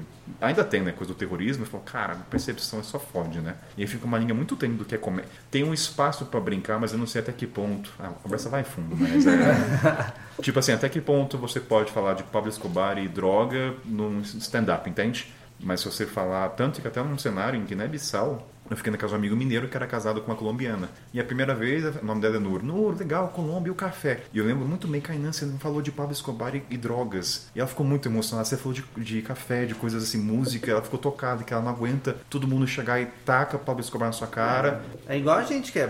Eu, por exemplo, mano, se você falar que é do Brasil, todo gringo. E as, e as mulheres, e as minas. É cansativo, cara. E você tem que contra-atacar. Você não pode ficar É. Não, Não, a é pessoa vai verdade. mandar você sambar, ou vai, né, tipo, É. mandar de futebol, ou de drogas também, assim. Quando é também, um tempo que eu morei na Espanha, foi na época de Tropa de Elite. Todo mundo só falava nisso, assim, tipo, como se fosse o de sempre. Mas é isso, aí eu acho que, tipo, quando você tá indo pra um destino que você sabe que tem esse estereótipo negativo, justamente você tem essa responsabilidade extra de pensar muito bem como você vai falar. É, e as pessoas. Eu acho que isso é, é- é geral, assim. As pessoas têm uma necessidade muito grande de colocar tudo dentro de caixinhas, né? Criar estereótipos pra tudo. Sim. Mas nenhum país está dentro de uma caixinha, nenhuma pessoa está dentro de uma caixinha, nada é uma coisa só, sabe? Em qualquer lugar que você for, você vai encontrar coisas ruins, vai encontrar coisas boas. É, até mesmo o nosso papel como produtores de conteúdos, ajudar a quebrar esses estereótipos também, ao invés de reforçar, é muito importante. Para que numa próxima vez que. Pô, que adoraria que todo mundo, todo produtor gringo que vem pro Brasil mos- mostrando todos os outros, todos os outros lados que o Brasil tem Além de mulher, bunda, samba, futebol, tá nosso país é imenso, é maravilhoso. E você chegar lá fora, não tem que ouvir sempre, ah, e o Neymar, tá e é ligado? sempre YouTube com favelas, visitando favela, porque É, talvez e- gere... Ah, nossa, favela. É, mas tanta coisa além de favela. Não é tal. somente isso, né? É, então assim, ajudar a quebrar esses estereótipos também ao invés de reforçar, né? É muito fácil também você se apoiar no, no estereótipo e reforçar aquilo ali, porque você gera empatia com todo mundo que pensa igual a você. E você às vezes fugir daquilo ali, mostrar um outro lado, tal- não- talvez não vai criar aquela empatia, aquela identificação com tanta gente. É. Mas é um caminho que você escolhe também, né? Eu acho que quando você faz um conteúdo um pouco mais inteligente, você exige um pouco mais da inteligência das pessoas também. Nossa, sabe? é isso. É isso. Exatamente. E aí boa parte não tá disposto. Essa é a palavra do programa. É, Eu e- brinco. E, às vezes é cansativo, porque muita, quando, eu, quando eu pego algum tema mais, mais complexo, então, quando eu trago uma entrevista do Tucumã, ou quando eu trago alguma política, mano, eu falo, ah não, velho, eu só queria ver um vídeo. Ah. só queria ver um vídeo de viagem e ficar good vibes, tá ligado? E tipo, já liga o seu conteúdo com entretenimento. Mas eu, eu sei que, tipo, eu, eu entendo essa pessoa reclamar porque eu dei entretenimento pra ele. E aí tá um ponto de encontrar um meio termo entre o infotenimento. É, é um, é, é um combo, né? É difícil. Eu lembro, eu lembro o- da pauta do Afeganistão, ela deu um puta trabalho, porque assim, foi, a gente tava marcada a data e uma semana antes aconteceu o colapso do Talibã assumir o poder. Daí eu falei, primeiro, aí envolve a questão, a gente cancelou a gravação porque a bancada tava tocada, porque eles tinham um apego. E a segunda coisa eu falei, cara, se você coloca Talibã, vai dar audiência, principalmente naquela época. E eu poderia muito utilizar o momento da pauta Surfar quente, nessa onda. muito. É, eu ia falar, pauta quente. Pauta É. quente. eu- É, eu, eu, eu falo, eu não consigo pensar que a pessoa, eu que sou marqueteiro, vamos dizer assim, que vim de uma, de uma escola de marketing, na hora que eu vejo isso acontecendo, a pessoa usando a pauta quente, eu não consigo imaginar que ela não se preparou para aquilo ou que ela não se aproveitou daquilo. Eu, Richard Oliveira. Não, e é, assim, poderia ser uma pauta quente porque coincidiu mesmo. Tipo, É, uma- é as- muito. Daí qual o ponto do- da responsabilidade? Como eu sei que você fala Afeganistão, só vem Talibã na cabeça, eu falei, vou ter que ir contra isso, vai dar um trabalho. Eu não vou citar nada de Talibã. E mesmo que isso é empírico na vivência do viajante lá, teve toda uma pré-pauta de entender, cara, o que, a gente pode falar que não é Talibã? E eu lembro que assim, o maior resultado que me deixou feliz foi a galera cara, vocês falaram de quase duas horas de Afeganistão e vocês não falaram de Talibã. Pra não dizer uma vez. Entendeu? Então, assim, exige um esforço dessa preparação de como vai passar a mensagem, porque a gente sabe que Talibã tá todo mundo falando sobre. Teve algumas pessoas que reclamaram, falei, cara, você não falaram de Talibã, talvez pessoas tendenciosas. Falei, cara, essa não era a proposta. Tem um Era- monte de outras pessoas falando. É, e então. aí- Tem um monte, E tem uma eu- caralhada de gente E falando. aí eu vou trazer justamente o que o guru fala- falaria para você fazer. Kainan, é o seguinte, você já tem um podcast pronto. Você já tem os convidados. Você já tem o conhecimento. Talibã entrou. Se você fizer isso agora, você pode mudar a audiência do seu conteúdo para sempre. Nossa, O podcast vai ser aquilo que você sempre sonhou. Acabou, tio. Se vendeu. Mas é isso, é, tipo, é- É. isso não é o que ele sempre sonhou. Porque ele não quer ter Não, esse público que, tipo, Não, mas- que mas- tá seguindo por causa do, do Talibã. Mas, mas é porque ele tem conhecimento. Imagina uma pessoa Não, então, que, quer, que é. quer viver algo assim, entende? Não, esse total, discurso, o, tanto, o tanto que esse discurso. É, que é muito apelativo, Não, assim, o, é quanto, vende, o, né? o quanto é tentador colocar Talibã no título. É. É. Mas então, mas é isso. Por que, que a gente não faz? Porque a gente pensa, isso não, não é o que eu quero. Porque Assim, a Eu gente- não quero estar simplesmente com uma audiência grande, tipo, de pessoas que não estão interessadas em, em ouvir o que eu realmente acho que merece ser dito. É, e aí eu dou uma opinião que é um desserviço desses gurus de Ah. rede social ensinando a só crescer em cima do que quente a qualquer curso. Porque isso é o que mais tem. Eu deixo de seguir esses caras, mas como esses caras são muito frenéticos, aparece na minha timeline toda hora, eu não sei mais o que eu faço. Não, e aí se você pega um Reels da, da moda, né, esses negócios aí do TikTok, né, que tipo tem as dancinhas do, sei lá, enfim, esses negócios de viagem. tipo que é, Richard, tipo, grande é, influencer de TikTok. Grande influencer do TikTok. 10 motivos para curtir o podcast do Ito. Richard. Perseverança. Richard, vamos fazer um acordo ao vivo aqui? Você faz uma, você faz uma dancinha, Richard? Ó, deu risadinha, não falou nada. Vamos deixar no ar. Nossa senhora, ai, ai minha consciência. Se bater 5 mil lá, fazer sensacionalismo aqui, né? Não, que aí pode chegar um monte de gente, né, por esse vídeo, se ele bombar muito. Mas é tipo assim, quem são essas pessoas? Sabe assim, elas vão estar dispostas a ouvir o que você tá falando o resto do tempo enquanto você não tá fazendo dancinha, né? Então, assim, tem que pesar É. também, né? Mas aí o guru vai falar que é, é essa é a estratégia do jogo. Você vai, você vai fazer um bagulho que você não concorda, vai trazer um público maior, esse público vai vir e vai rolar um filtro natural, porque essa galera que vai vir também vai embora e vai ficar metade do que você tinha antes. E pra quem quer sobreviver disso, é uma estratégia que funciona. E aí, entendeu? Sim. Isso, isso é que é foda.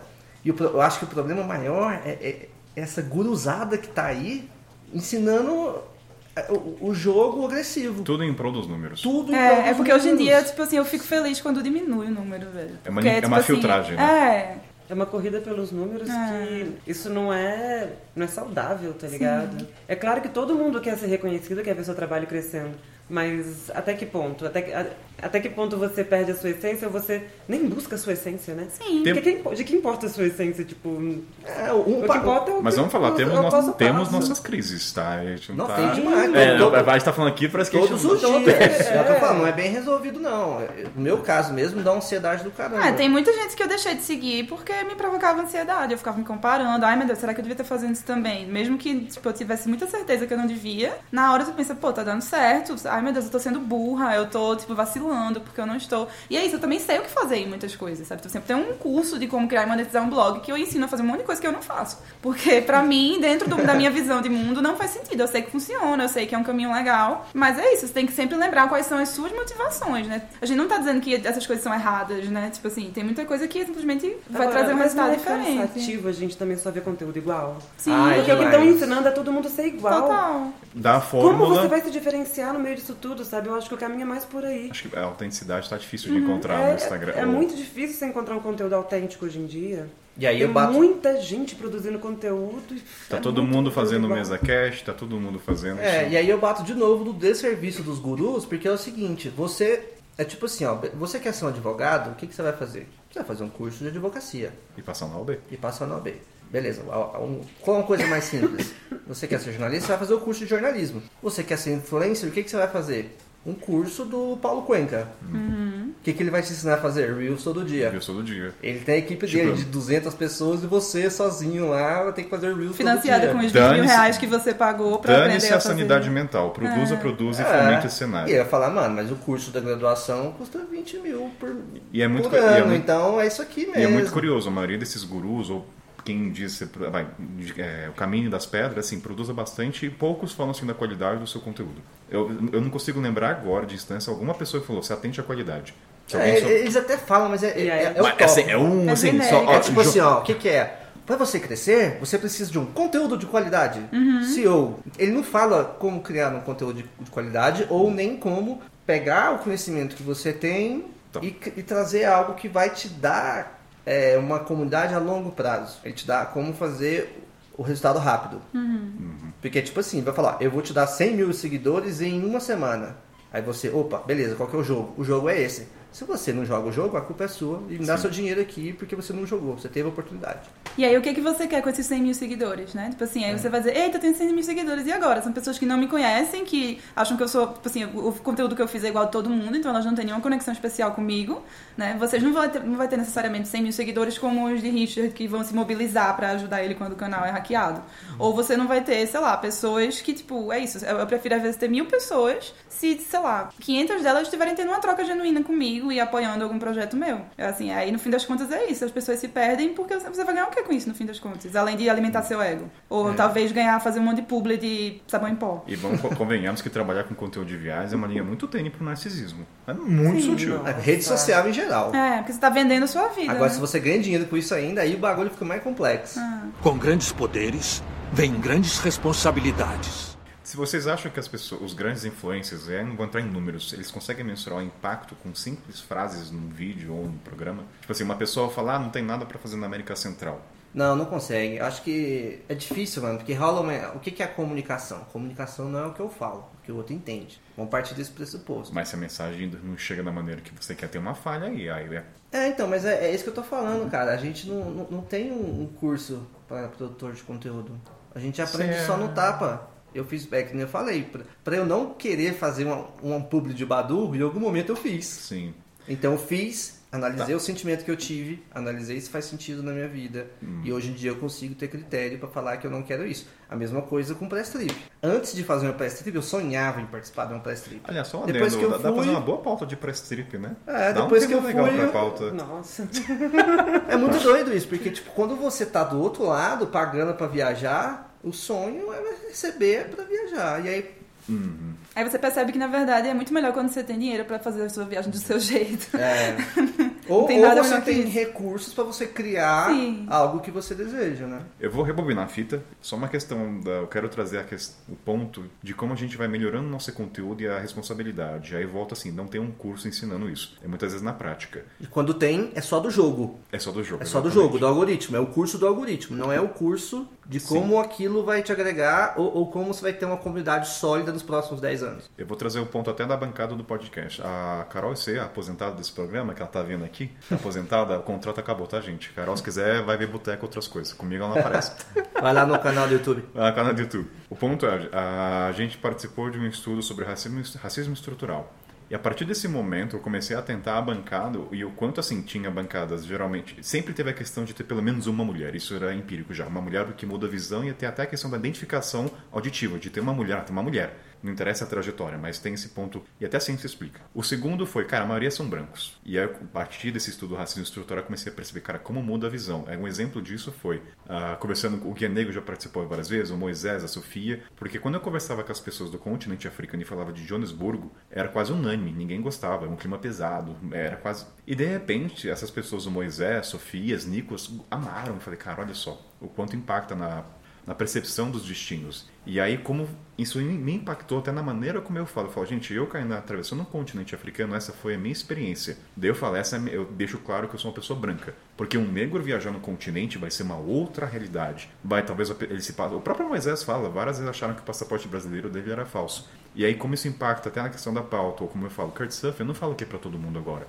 É claro que um- uma pessoa negra pode conseguir, mas o esforço que ele vai ter que fazer é muito maior. Então, a partir do momento que você vai estudando isso, mais responsabilidade e mais cuidado você vai tendo para falar as coisas. Entendeu? Carona, né? Tem, tem tantas coisas É, que que é influenciam. muito mais difícil O pra próprio Moisés fala, posso falar por ele que ele falou no programa, você nem táxi no Rio para quando eu quero pagar, vai dar carona. Exatamente. É por isso que é importante ter diversidade de vozes, né? Porque senão. E aí teve a pauta dos negros. E a partir desse estudo do racismo, eu falei, cara, eu não vou participar dessa bancada. Eu vou estar ali só pra parte de, de teste de áudio, porque eu sei que a minha presença ali, mesmo no comando, mesmo que a pauta tenha sido elaborada por eles, e foi no caso, interferiria, é, iria interferir na, na conversa, no como eles teriam mais, estariam mais à vontade. A mesma coisa, tem um programa que vai subir que ela não gravou, que ela conduziu o programa.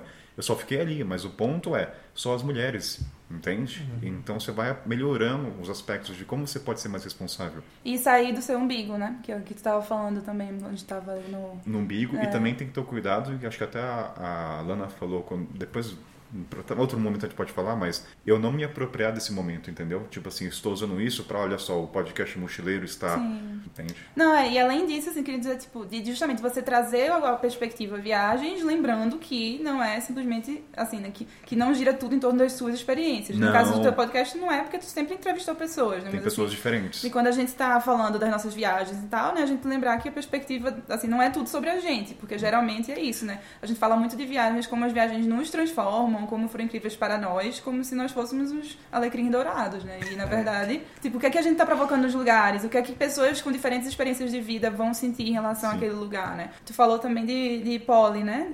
Do... Sim, da bancada, das mulheres viajantes. É, que, que ela falou da experiência de, de ser uma mulher gorda viajando, né? Que tem várias questões que são, né, pessoas com corpos que não são conformes ao, né, ao padrão que a sociedade entende como Belo, um, é, é. o único possível, que, que é o único que se considera. Elas não vão, assim, elas vão enfrentar várias coisas que a gente não E enfrenta, né? quanto E a Polly gente- falou que ela deixa de ser mochileira porque a estrutura para um rosto não tá preparado é. pra ela ficar num beliche. E é o tipo da coisa que a gente não vai parar pra pensar se a gente não para pra sair da nossa experiência, né? Tipo, quando eu tava no rosto em Cabo Polônia, eu tava tipo, pô, um banheiro super apertado. É um pouco chato, mas de boa. Depois eu fiquei, velho, esse banheiro na verdade é super excludente, porque boa parte dos corpos não iam conseguir usar aquele banheiro. Tipo, eu tem que subir numa plataforma pra usar a privada, sabe assim? Era tipo assim, não era simplesmente que não tinha acessibilidade, assim, era um negócio que, tipo, criava obstáculos. E que não precisava necessari- necessariamente ser assim, sabe? E aí você ter esse tipo de visão é, é importante também, né? A gente, óbvio que a gente nunca vai conseguir, porque a gente é uma pessoa com história de vida única. E o né? quanto, por exemplo, a questão de Mas- ser branco na África me abriu portas. Sim. E eu tenho que, e assim, hoje eu Tem tenho consciência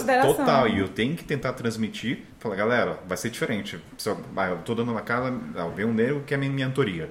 Eu falo, cara, a minha responsabilidade é faça mentoria com o negro. Exatamente. É, e assim, isso cabe a mim. O dinheiro poderia ser tentador? Poderia, mas eu tenho a consciência tranquila, não vou ser só pessoa. E, tipo, se uma mulher for perguntar pra Richard sobre a. fizer fazer uma mentoria de, de peregrinação e tal, tipo. Automático, joga pra É, mulher. as coisas que tu né? fez Não fala nada. mulher. Você pode falar da comida, coisas inerentes ao gênero, mas em relação a isso. Por exemplo, tem coisas que eu. Tem programas que eu não gravei porque exigem um tempo muito maior de procura, só que eu prefiro deixar a falta de espaço. Por exemplo, malária. É, Assim. Quem é do podcast sabe que é uma brincadeira, porque sobrevivi, mas é uma coisa séria. Só que num programa eu vou trazer esses momentos cômicos, porque teve situações que aconteceram que é muito surreal. Só que eu estou na procura de um viajante médico que pegou malária fora do contexto brasileiro. Porque eu preciso trazer essas informações. Eu não posso só jogar um programa de entretenimento com malária. Eu estaria sendo responsável e falar, gente, muita gente morre por malária. Mas Então, seria uma boa headline pra vender, né? Seria uma boa. Peguei malária 13, Treze vezes. vezes Nossa. no é o número da africano. sorte. Você botar esse título com uma thumb, com a cara no chão, assim, tio. Com a cara no chão. Mas isso aqui é foda. Aí a galera vai dizer, tipo, o meu amigo tá pensando em ir pra África. Eita, manda esse vídeo pra ele, nem assistiu, né? Encaminha. Exato. Isso, isso é uma coisa tão foda que, por exemplo, eu nos últimos anos eu venho fazendo uma retransição de conteúdo. Olha que, como, é- como que eu comecei a vida de mochila, fotos de paisagem. Na real, o que eu gostava era fotografar essa árvore. Enfim. Só que a evolução do Instagram, a evolução das redes sociais, me fez ter que me incluir nas fotos.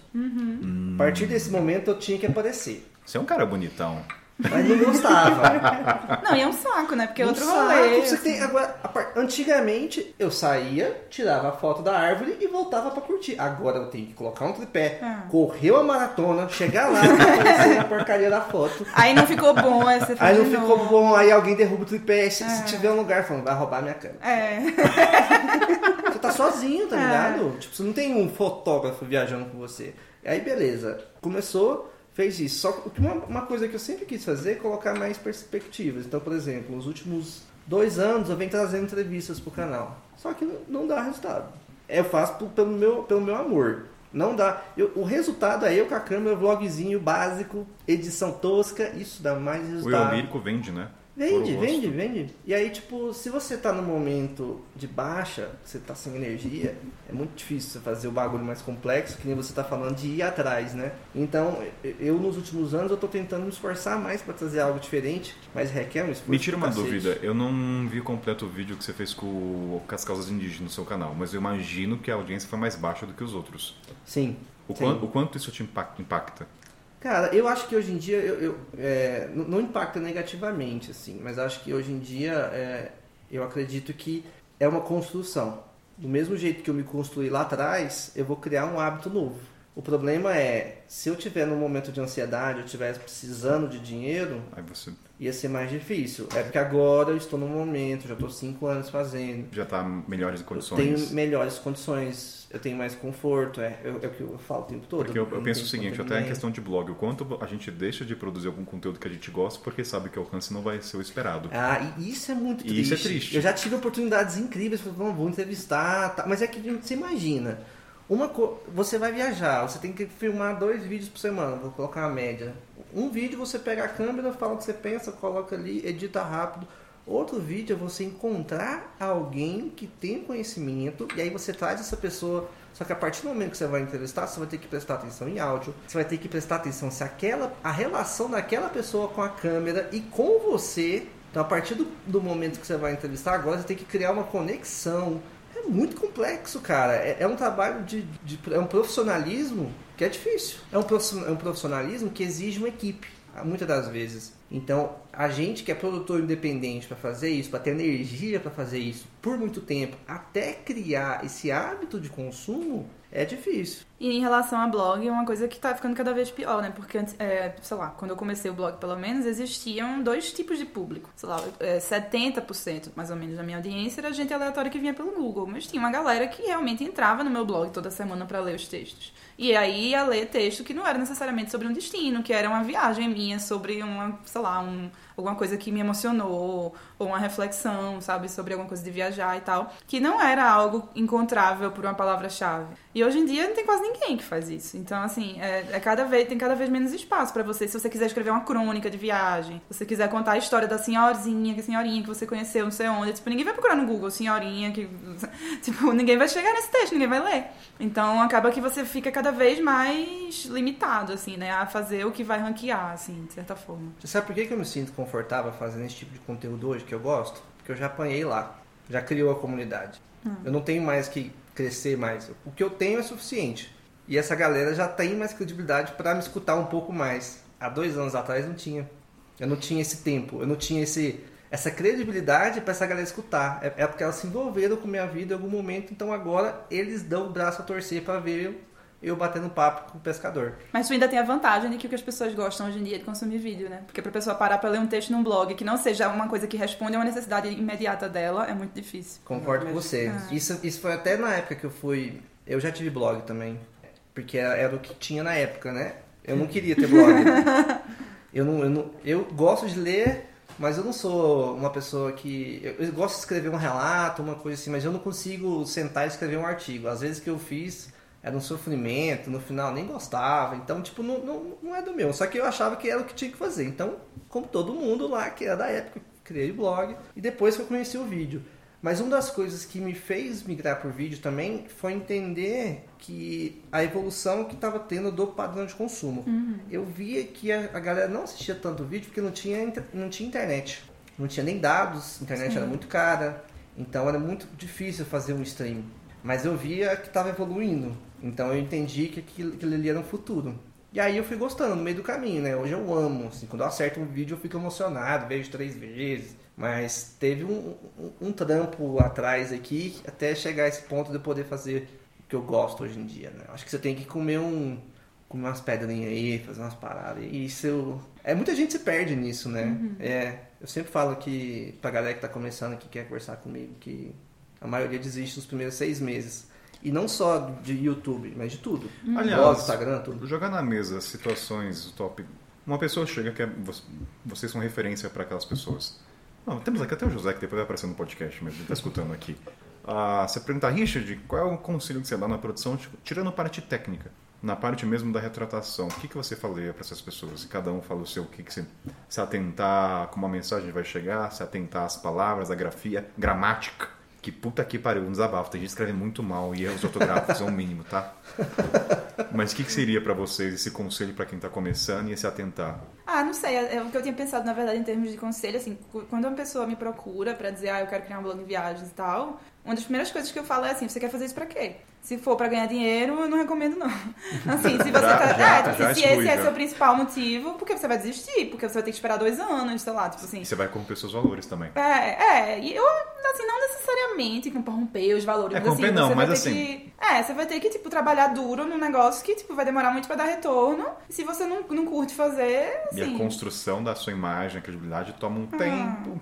E, e é isso, assim, eu acho que você tem muito claro do seu, seu porquê, assim, porque que você tá fazendo aquilo. Eu acho que, porque quando você sempre vai ter crises, você sempre vai vacilar, né? Enfim, exceto pessoas que, sei lá, não se questionam sobre nada na vida, mas geralmente vai ter, né? Tá muito ocupado juntando dinheiro. É.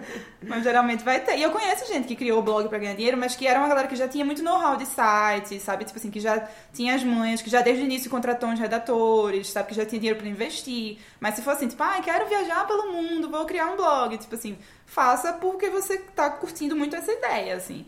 Né? Que você acha que vai ter coisa pra compartilhar e tal. Porque senão difícil você conseguir manter, assim. É, os primeiros artigos ali, ou os primeiros posts que você faz no Instagram e que não dá nada, É. mal os seus amigos curtem e olhem lá. É, os seus É amigos não curtirem é foda. gente. Porque, tipo assim, beleza, você postou lá, mas você tem 20 amigos. Você, pô, 20 likes, eu Pelo tenho garantido. E não tem, às não vezes. Não tem. Não tem, porque seus amigos não são obrigados a gostar de viagem. Você No- vai- na real, eles não têm interesse por aquilo, a não ser que eles sejam viajantes, como todo mundo aqui. Mas na real, não é uma linha assim. A gente percebe a relação da Carla agora com os amigos dela, depois de agora.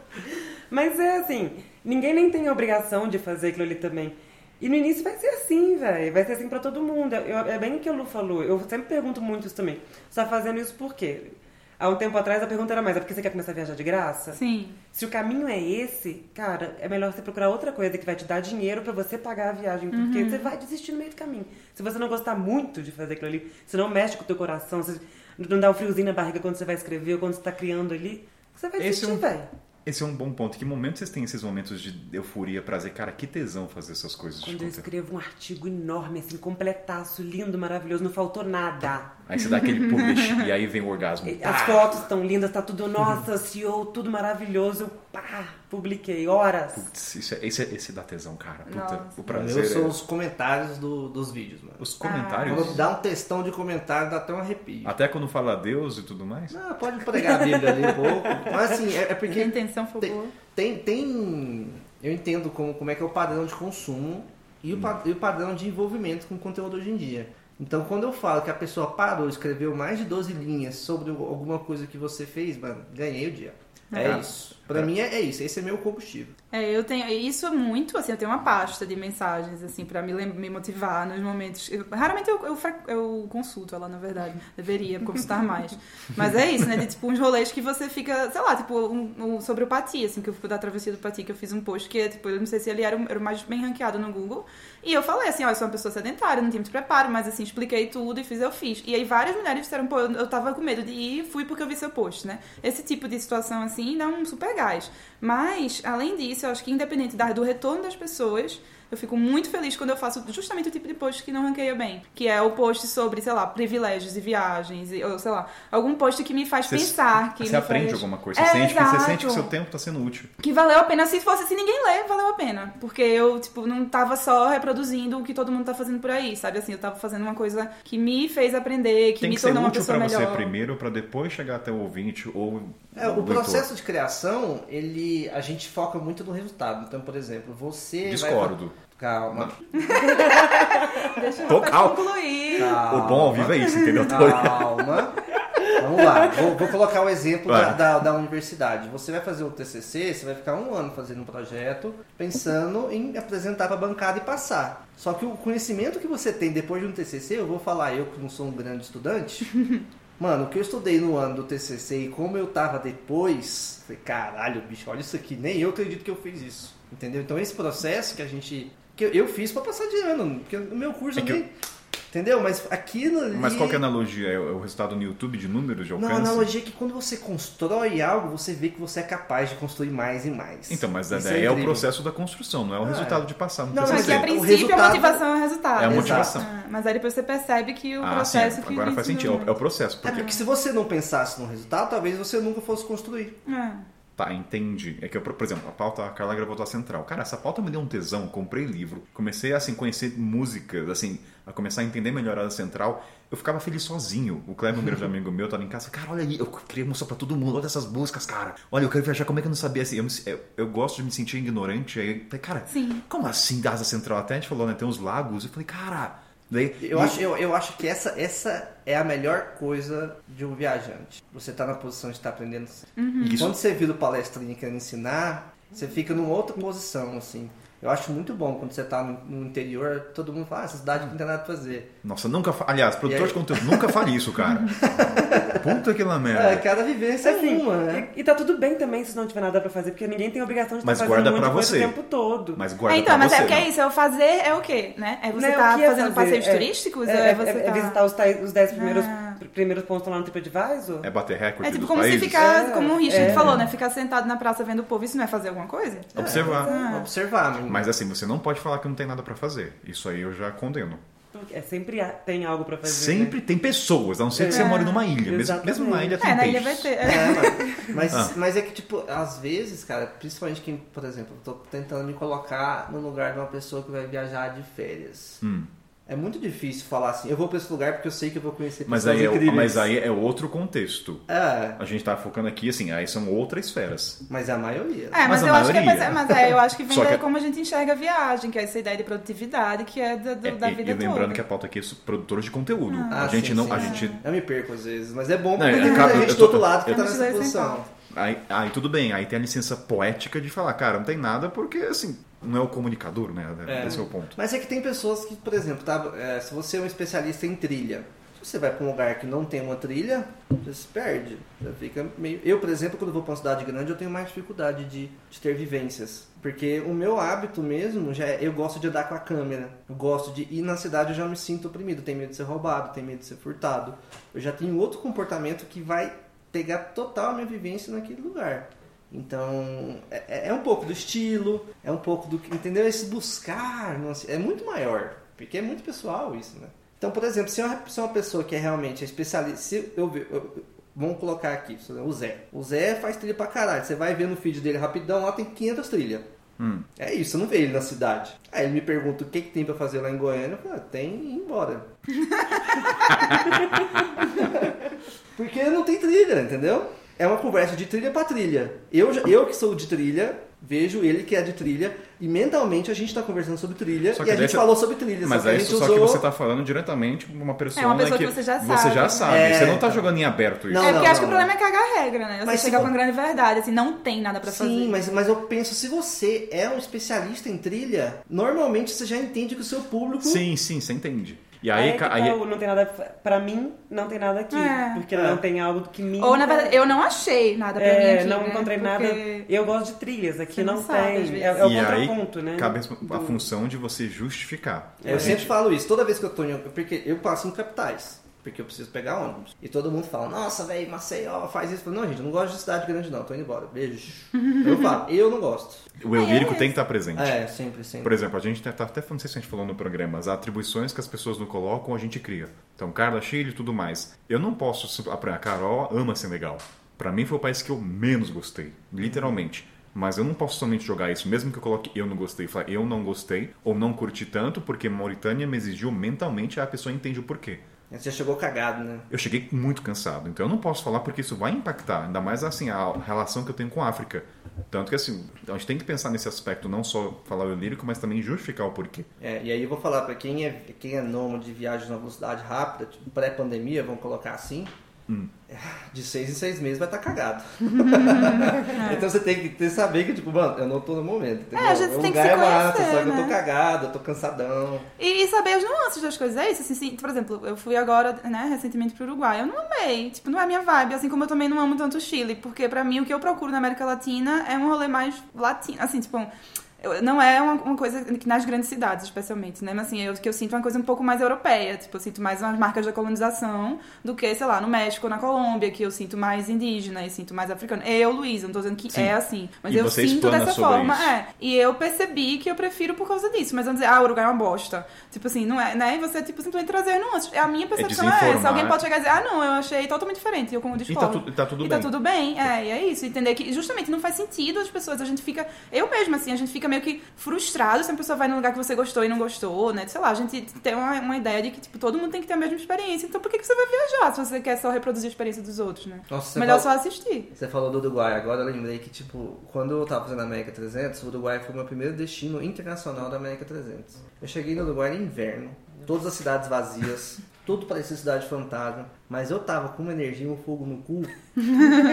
eu esperava carona dançando. Sim. E, e- e, cara, quando eu falo de Uruguai, às vezes não foi nem dos encontros que eu tive, É o seu mas momento. da energia que eu tinha naquele momento. Ah. Você viu que é, tu- é tanto da gente, né? Sim, total. É, isso, tipo assim, primeira vez que eu fui pra Paris, eu estudava francês há anos, eu tava, tipo, super, meu Deus, Paris, essa ideia do sonho. Também, eu cheguei no inverno do caralho, eu ficava, tipo, não tinha dinheiro nenhum, eu literalmente tinha, sei lá, 5 euros por dia, assim. Eu passava o dia andando pra economizar, e pegava neve e tava achando maravilhoso. E várias outras pessoas podiam estar ali naquela circunstância e achar péssimo, né? E a memória que você tem é boa. É muito É boa. boa. muito positiva, É. né? Com grandes poderes, vem grandes responsabilidades. Seguinte, falamos de marca, falamos de tantas coisas que eu nem vou lembrar agora, mas, cara e Lu, agora, é, vocês têm noção do o quanto o conteúdo de vocês pode impactar? No sentido, vou dar um exemplo, assim, você, fez um post e as pessoas começaram a ir até o espaço, você foi no restaurante no Atacama e de repente foi, caramba, tem, vocês, têm- vocês conseguem mensurar o alcance de vocês? Porque É muito difícil de mensurar, porque a gente consegue ver o quê? Número de pessoas que acessaram o artigo, a gente... mas tem outras maneiras de mensurar. Por exemplo, lembro uma vez que eu fui pra Ibitipoca e veja só, escrevi um post de 5 dicas do que fazer em Ibitipoca. é, clássico. E aí eu indiquei uma moça, onde eu comprei um pão com canela, que ela é conhecida por ter um, é uma das primeiras que começou a fazer o tradicional pão de canela, de bitpoca e tal. E um tempo depois ela foi, acho que ela criou um Instagram na época, me escreveu pelo Instagram pra falar, cara, eu precisava te contar. Que começou a chegar mais gente aqui. E eu não sabia, as pessoas falavam, ah, Carla, eu vi que a Carla indicou, eu vi o blog, não sei o que. Eu nunca soube até que alguém me falou o nome. E eu vim aqui, eu quero te agradecer. Porque come- quando você voltar em Bitpoca, ela inclusive me escreveu de novo mês passado. Dá 5 Isso quilos já de pão. tem 5, 6 anos. Ela falou, você, pelo amor de Deus, venha aqui, porque eu preciso te conhecer pessoalmente, eu preciso te agradecer, você, eu vou te dar o pão Caraca. e tal, não sei o quê. Então, assim, é muito difícil de mensurar, porque se ela não me escrevesse, eu jamais saberia. E aí não é um retorno, assim, a pessoa vê uma coisa de viagem, ela não viaja no dia seguinte, né? Não é tipo assim, Exato. falei de uma marca de batom, o batom esgotou. As pessoas não compram por impulso, elas não fazem imediatamente, né? Então, geralmente, você vai demorar um tempinho pra, pra ver o que aconteceu. Exatamente. Por exemplo, quando a gente coloca, não sei, algum link de afiliado, dá pra gente ver quantas reservas foram feitas por aquele link. Mas é tal. uma coisa tangível, não é um intangível, né? Da percepção, ou É, de como mas é é visto. difícil, assim. Tem muita coisa que alcança e a gente não tem muita noção. E, e olha que não somos, sei lá, Gigantes, gigantes. Não sou a Beyoncé escrevendo qualquer coisa aqui. Não é o entendeu? Messi que Tá mexe na ligado? coca e É. cai E boca. muda tudo no Você é o Cristiano mundo. Ronaldo, pô, vai te calcanhar por isso. Mas eu, te- eu tenho a licença poética. Não entra nessa treta. tio. Mas assim, existe um impacto, né? E às vezes a gente nem espera, a gente escreve alguma coisa. Quando eu escrevi esse post de Bitpoca foi muito, tipo, eu passei um tempo muito curto lá, não me senti à vontade de escrever um post gigante, mas me tocou muito. Eu falei, cara, eu vou fazer pelo menos um, cinco dicas. O negócio teve um alcance maior do que eu esperava, sabe? Impacta a vida de outras E pessoas. foi esse momento que você teve noção do quanto alcançava.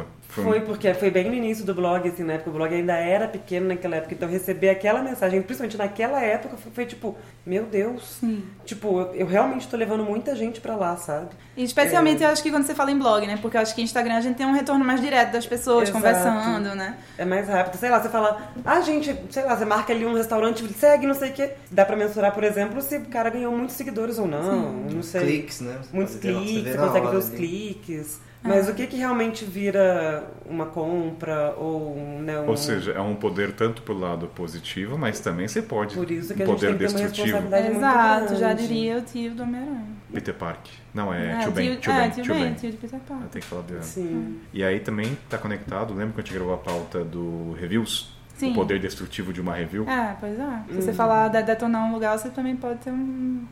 Vamos detonar algum lugar agora? Não, brincadeira. Isso é doido, né, mano? Essa, essa parte. ho- Hoje, pelo menos, eu tô prestando mais atenção nisso, né? É, principalmente no YouTube, tá tendo um, um impacto direto e eu tô tendo uma conversa que há seis meses eu não tinha.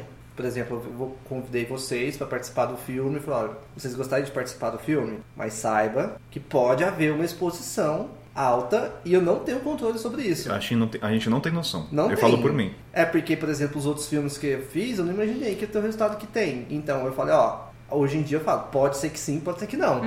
Então quando eu te convido para fazer isso, eu quero que você saiba que pode acontecer uma exposição. Porque, por exemplo, quando a gente soltou um vídeo lá no Como do Chatiba e o pessoal foi dentro da casa procurar a gente, foi assustador. Então é entender que tem, tem uma exposição. E aí, hoje, pela primeira, sei lá, nos últimos seis meses, até com todas as pessoas que eu vou entrevistar, eu, eu falo muito bem. Eu falo, olha, a gente vai trocar uma ideia que não é o Globo Repórter, mas a gente não sabe a, a dimensão disso, porque pode crescer e pode não crescer. Tipo, a Estrada Real cresceu muito. E tem várias pessoas que foram entrevistadas ali, que, tipo, talvez, em algum, por exemplo, o seu Quinzinho hoje é um. Ele já era um, um personagem, vamos dizer assim, da, Intensificou agora com. do caminho de Cora. Mas eu, o seu Quizinho e eu, eu com a câmera, eu, eu falei, "Se o seu Quizinho, posso tirar a câmera pra gente ter... E ele começou a dar umas lições de vida, assim, sabe? Hoje ele é um ícone. Eu sei porque o povo vai, tira foto com ele e me manda, entendeu? Ele virou um personagem da, do caminho de Cora Coralina.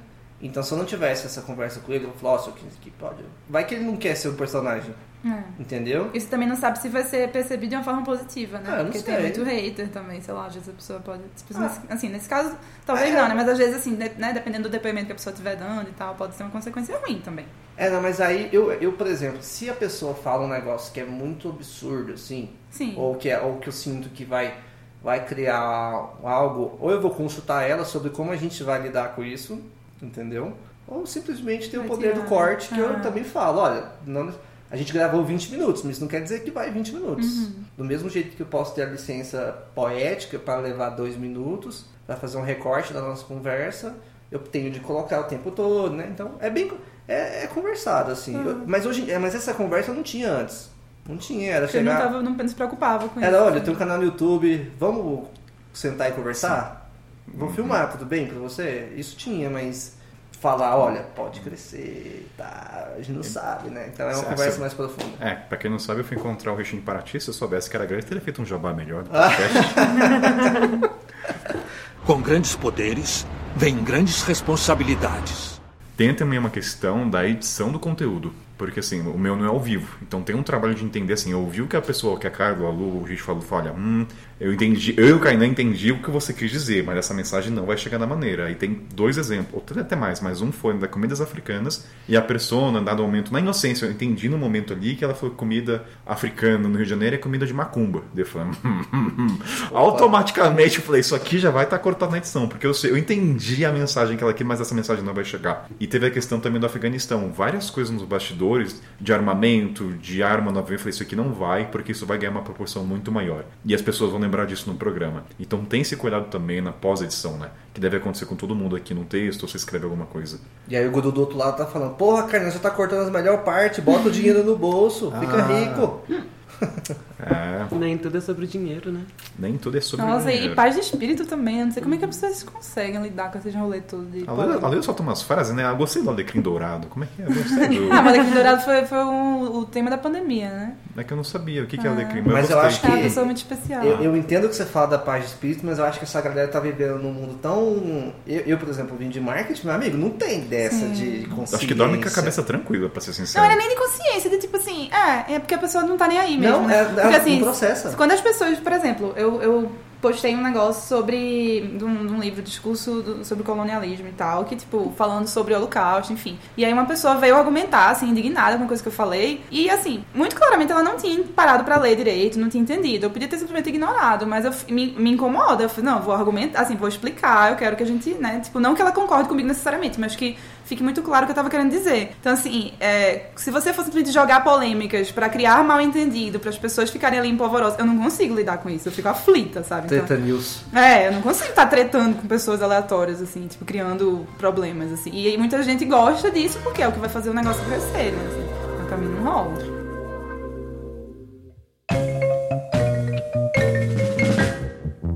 Acho que eu vou encaminhar pro final. Ô, Carla, quer falar? Pode falar, Carla. Não, tô ótimo. Vou propor um jogo pra encerramento. Um joguinho, rapidinho. Não, tem tempo, pode, posso editar isso aqui. Vocês estão no YouTube, criem um título de fake que vocês gostariam, mas vocês não poderiam. Um título fake? Que vocês gostariam muito de fazer pra bombar. Eu não penso. Richard como é faz transplante de cabelo. Na Turquia. Ah, já fui nas praias de nudismo, não gravei, sabe? Se eu gravasse, ia bombar. Eu tava numa praia de nudismo no, em, em Porto Escondido, no México. Mano, eu vi todas as. Tudo, tudo pronto pra fazer um vídeo que bomba. Ia fechar O seu título seria Richard vai pra praia de nudismo? Mano, eu não lembro da época. Galera pelada na Galera pelada na praia. Tipo assim, o que aconteceu naquele dia ali era perfeito pra um vídeo que me dá mais views. Ó. Aí eu segurei a onda. Sabe qual seria o título da Luísa? Um post. Reci- Recifense fala rocambole é melhor que bolo de. Não, o, a comunicação, enfim, mas a comunicação da prefeitura do Recife, eles colocaram é, bolo de rola não é mais pernambucano, alguma coisa assim, tipo, pra chamar a atenção Oh. da galera, pra falar se vacina, novos postos de vacinação, rolê assim. Funciona. Funciona.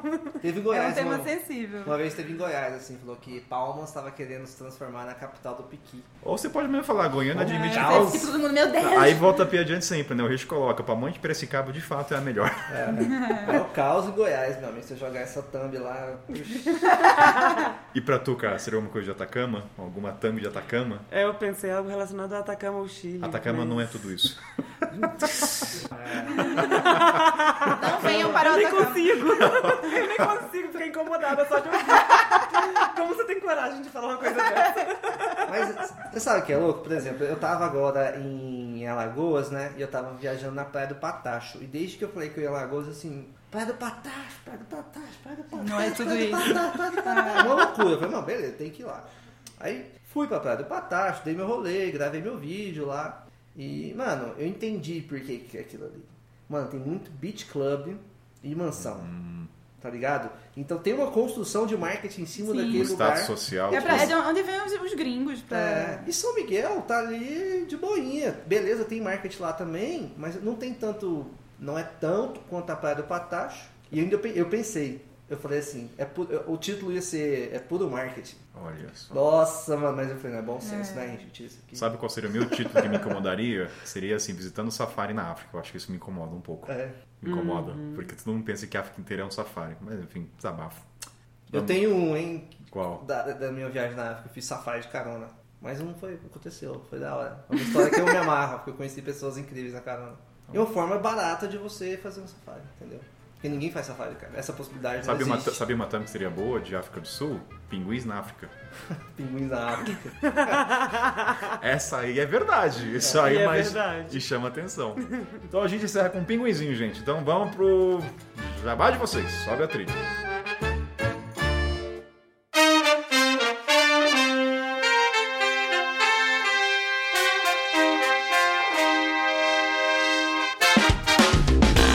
Momento Jabá, galera, aquele momento você já conhece, onde vocês fazem a sua publicidade, são marketing pessoal de vocês, vocês podem fazer fake news à vontade. Vamos começar primeiro por Cala Boechat.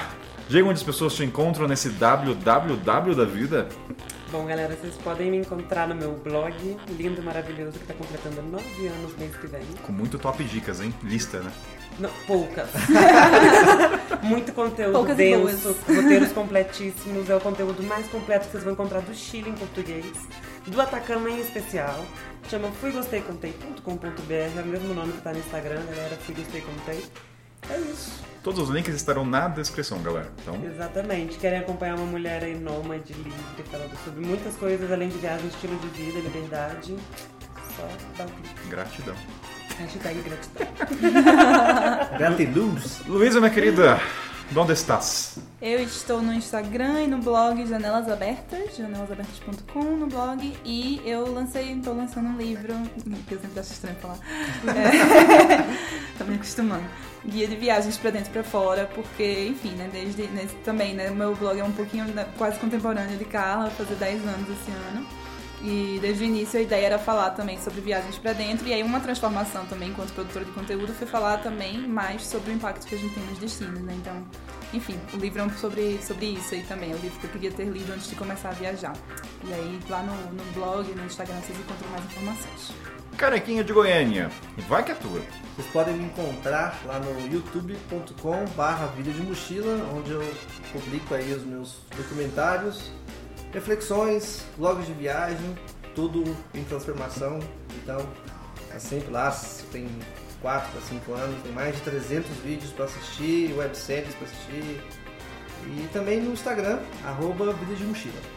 E aqui é o Cainaí, tua voz de sempre. Então, muito obrigado pela, por esse encontro maravilhoso ao vivo, né? Acho que vai dar uma mudança, acho que no resultado, com certeza. Então, obrigado, Carequinha Richard. Obrigado, Carol Chá. Obrigado, Luiz. A gente se vê no próximo episódio. Muito obrigada pelo convite. Tamo junto. Cobre Leite. Uh!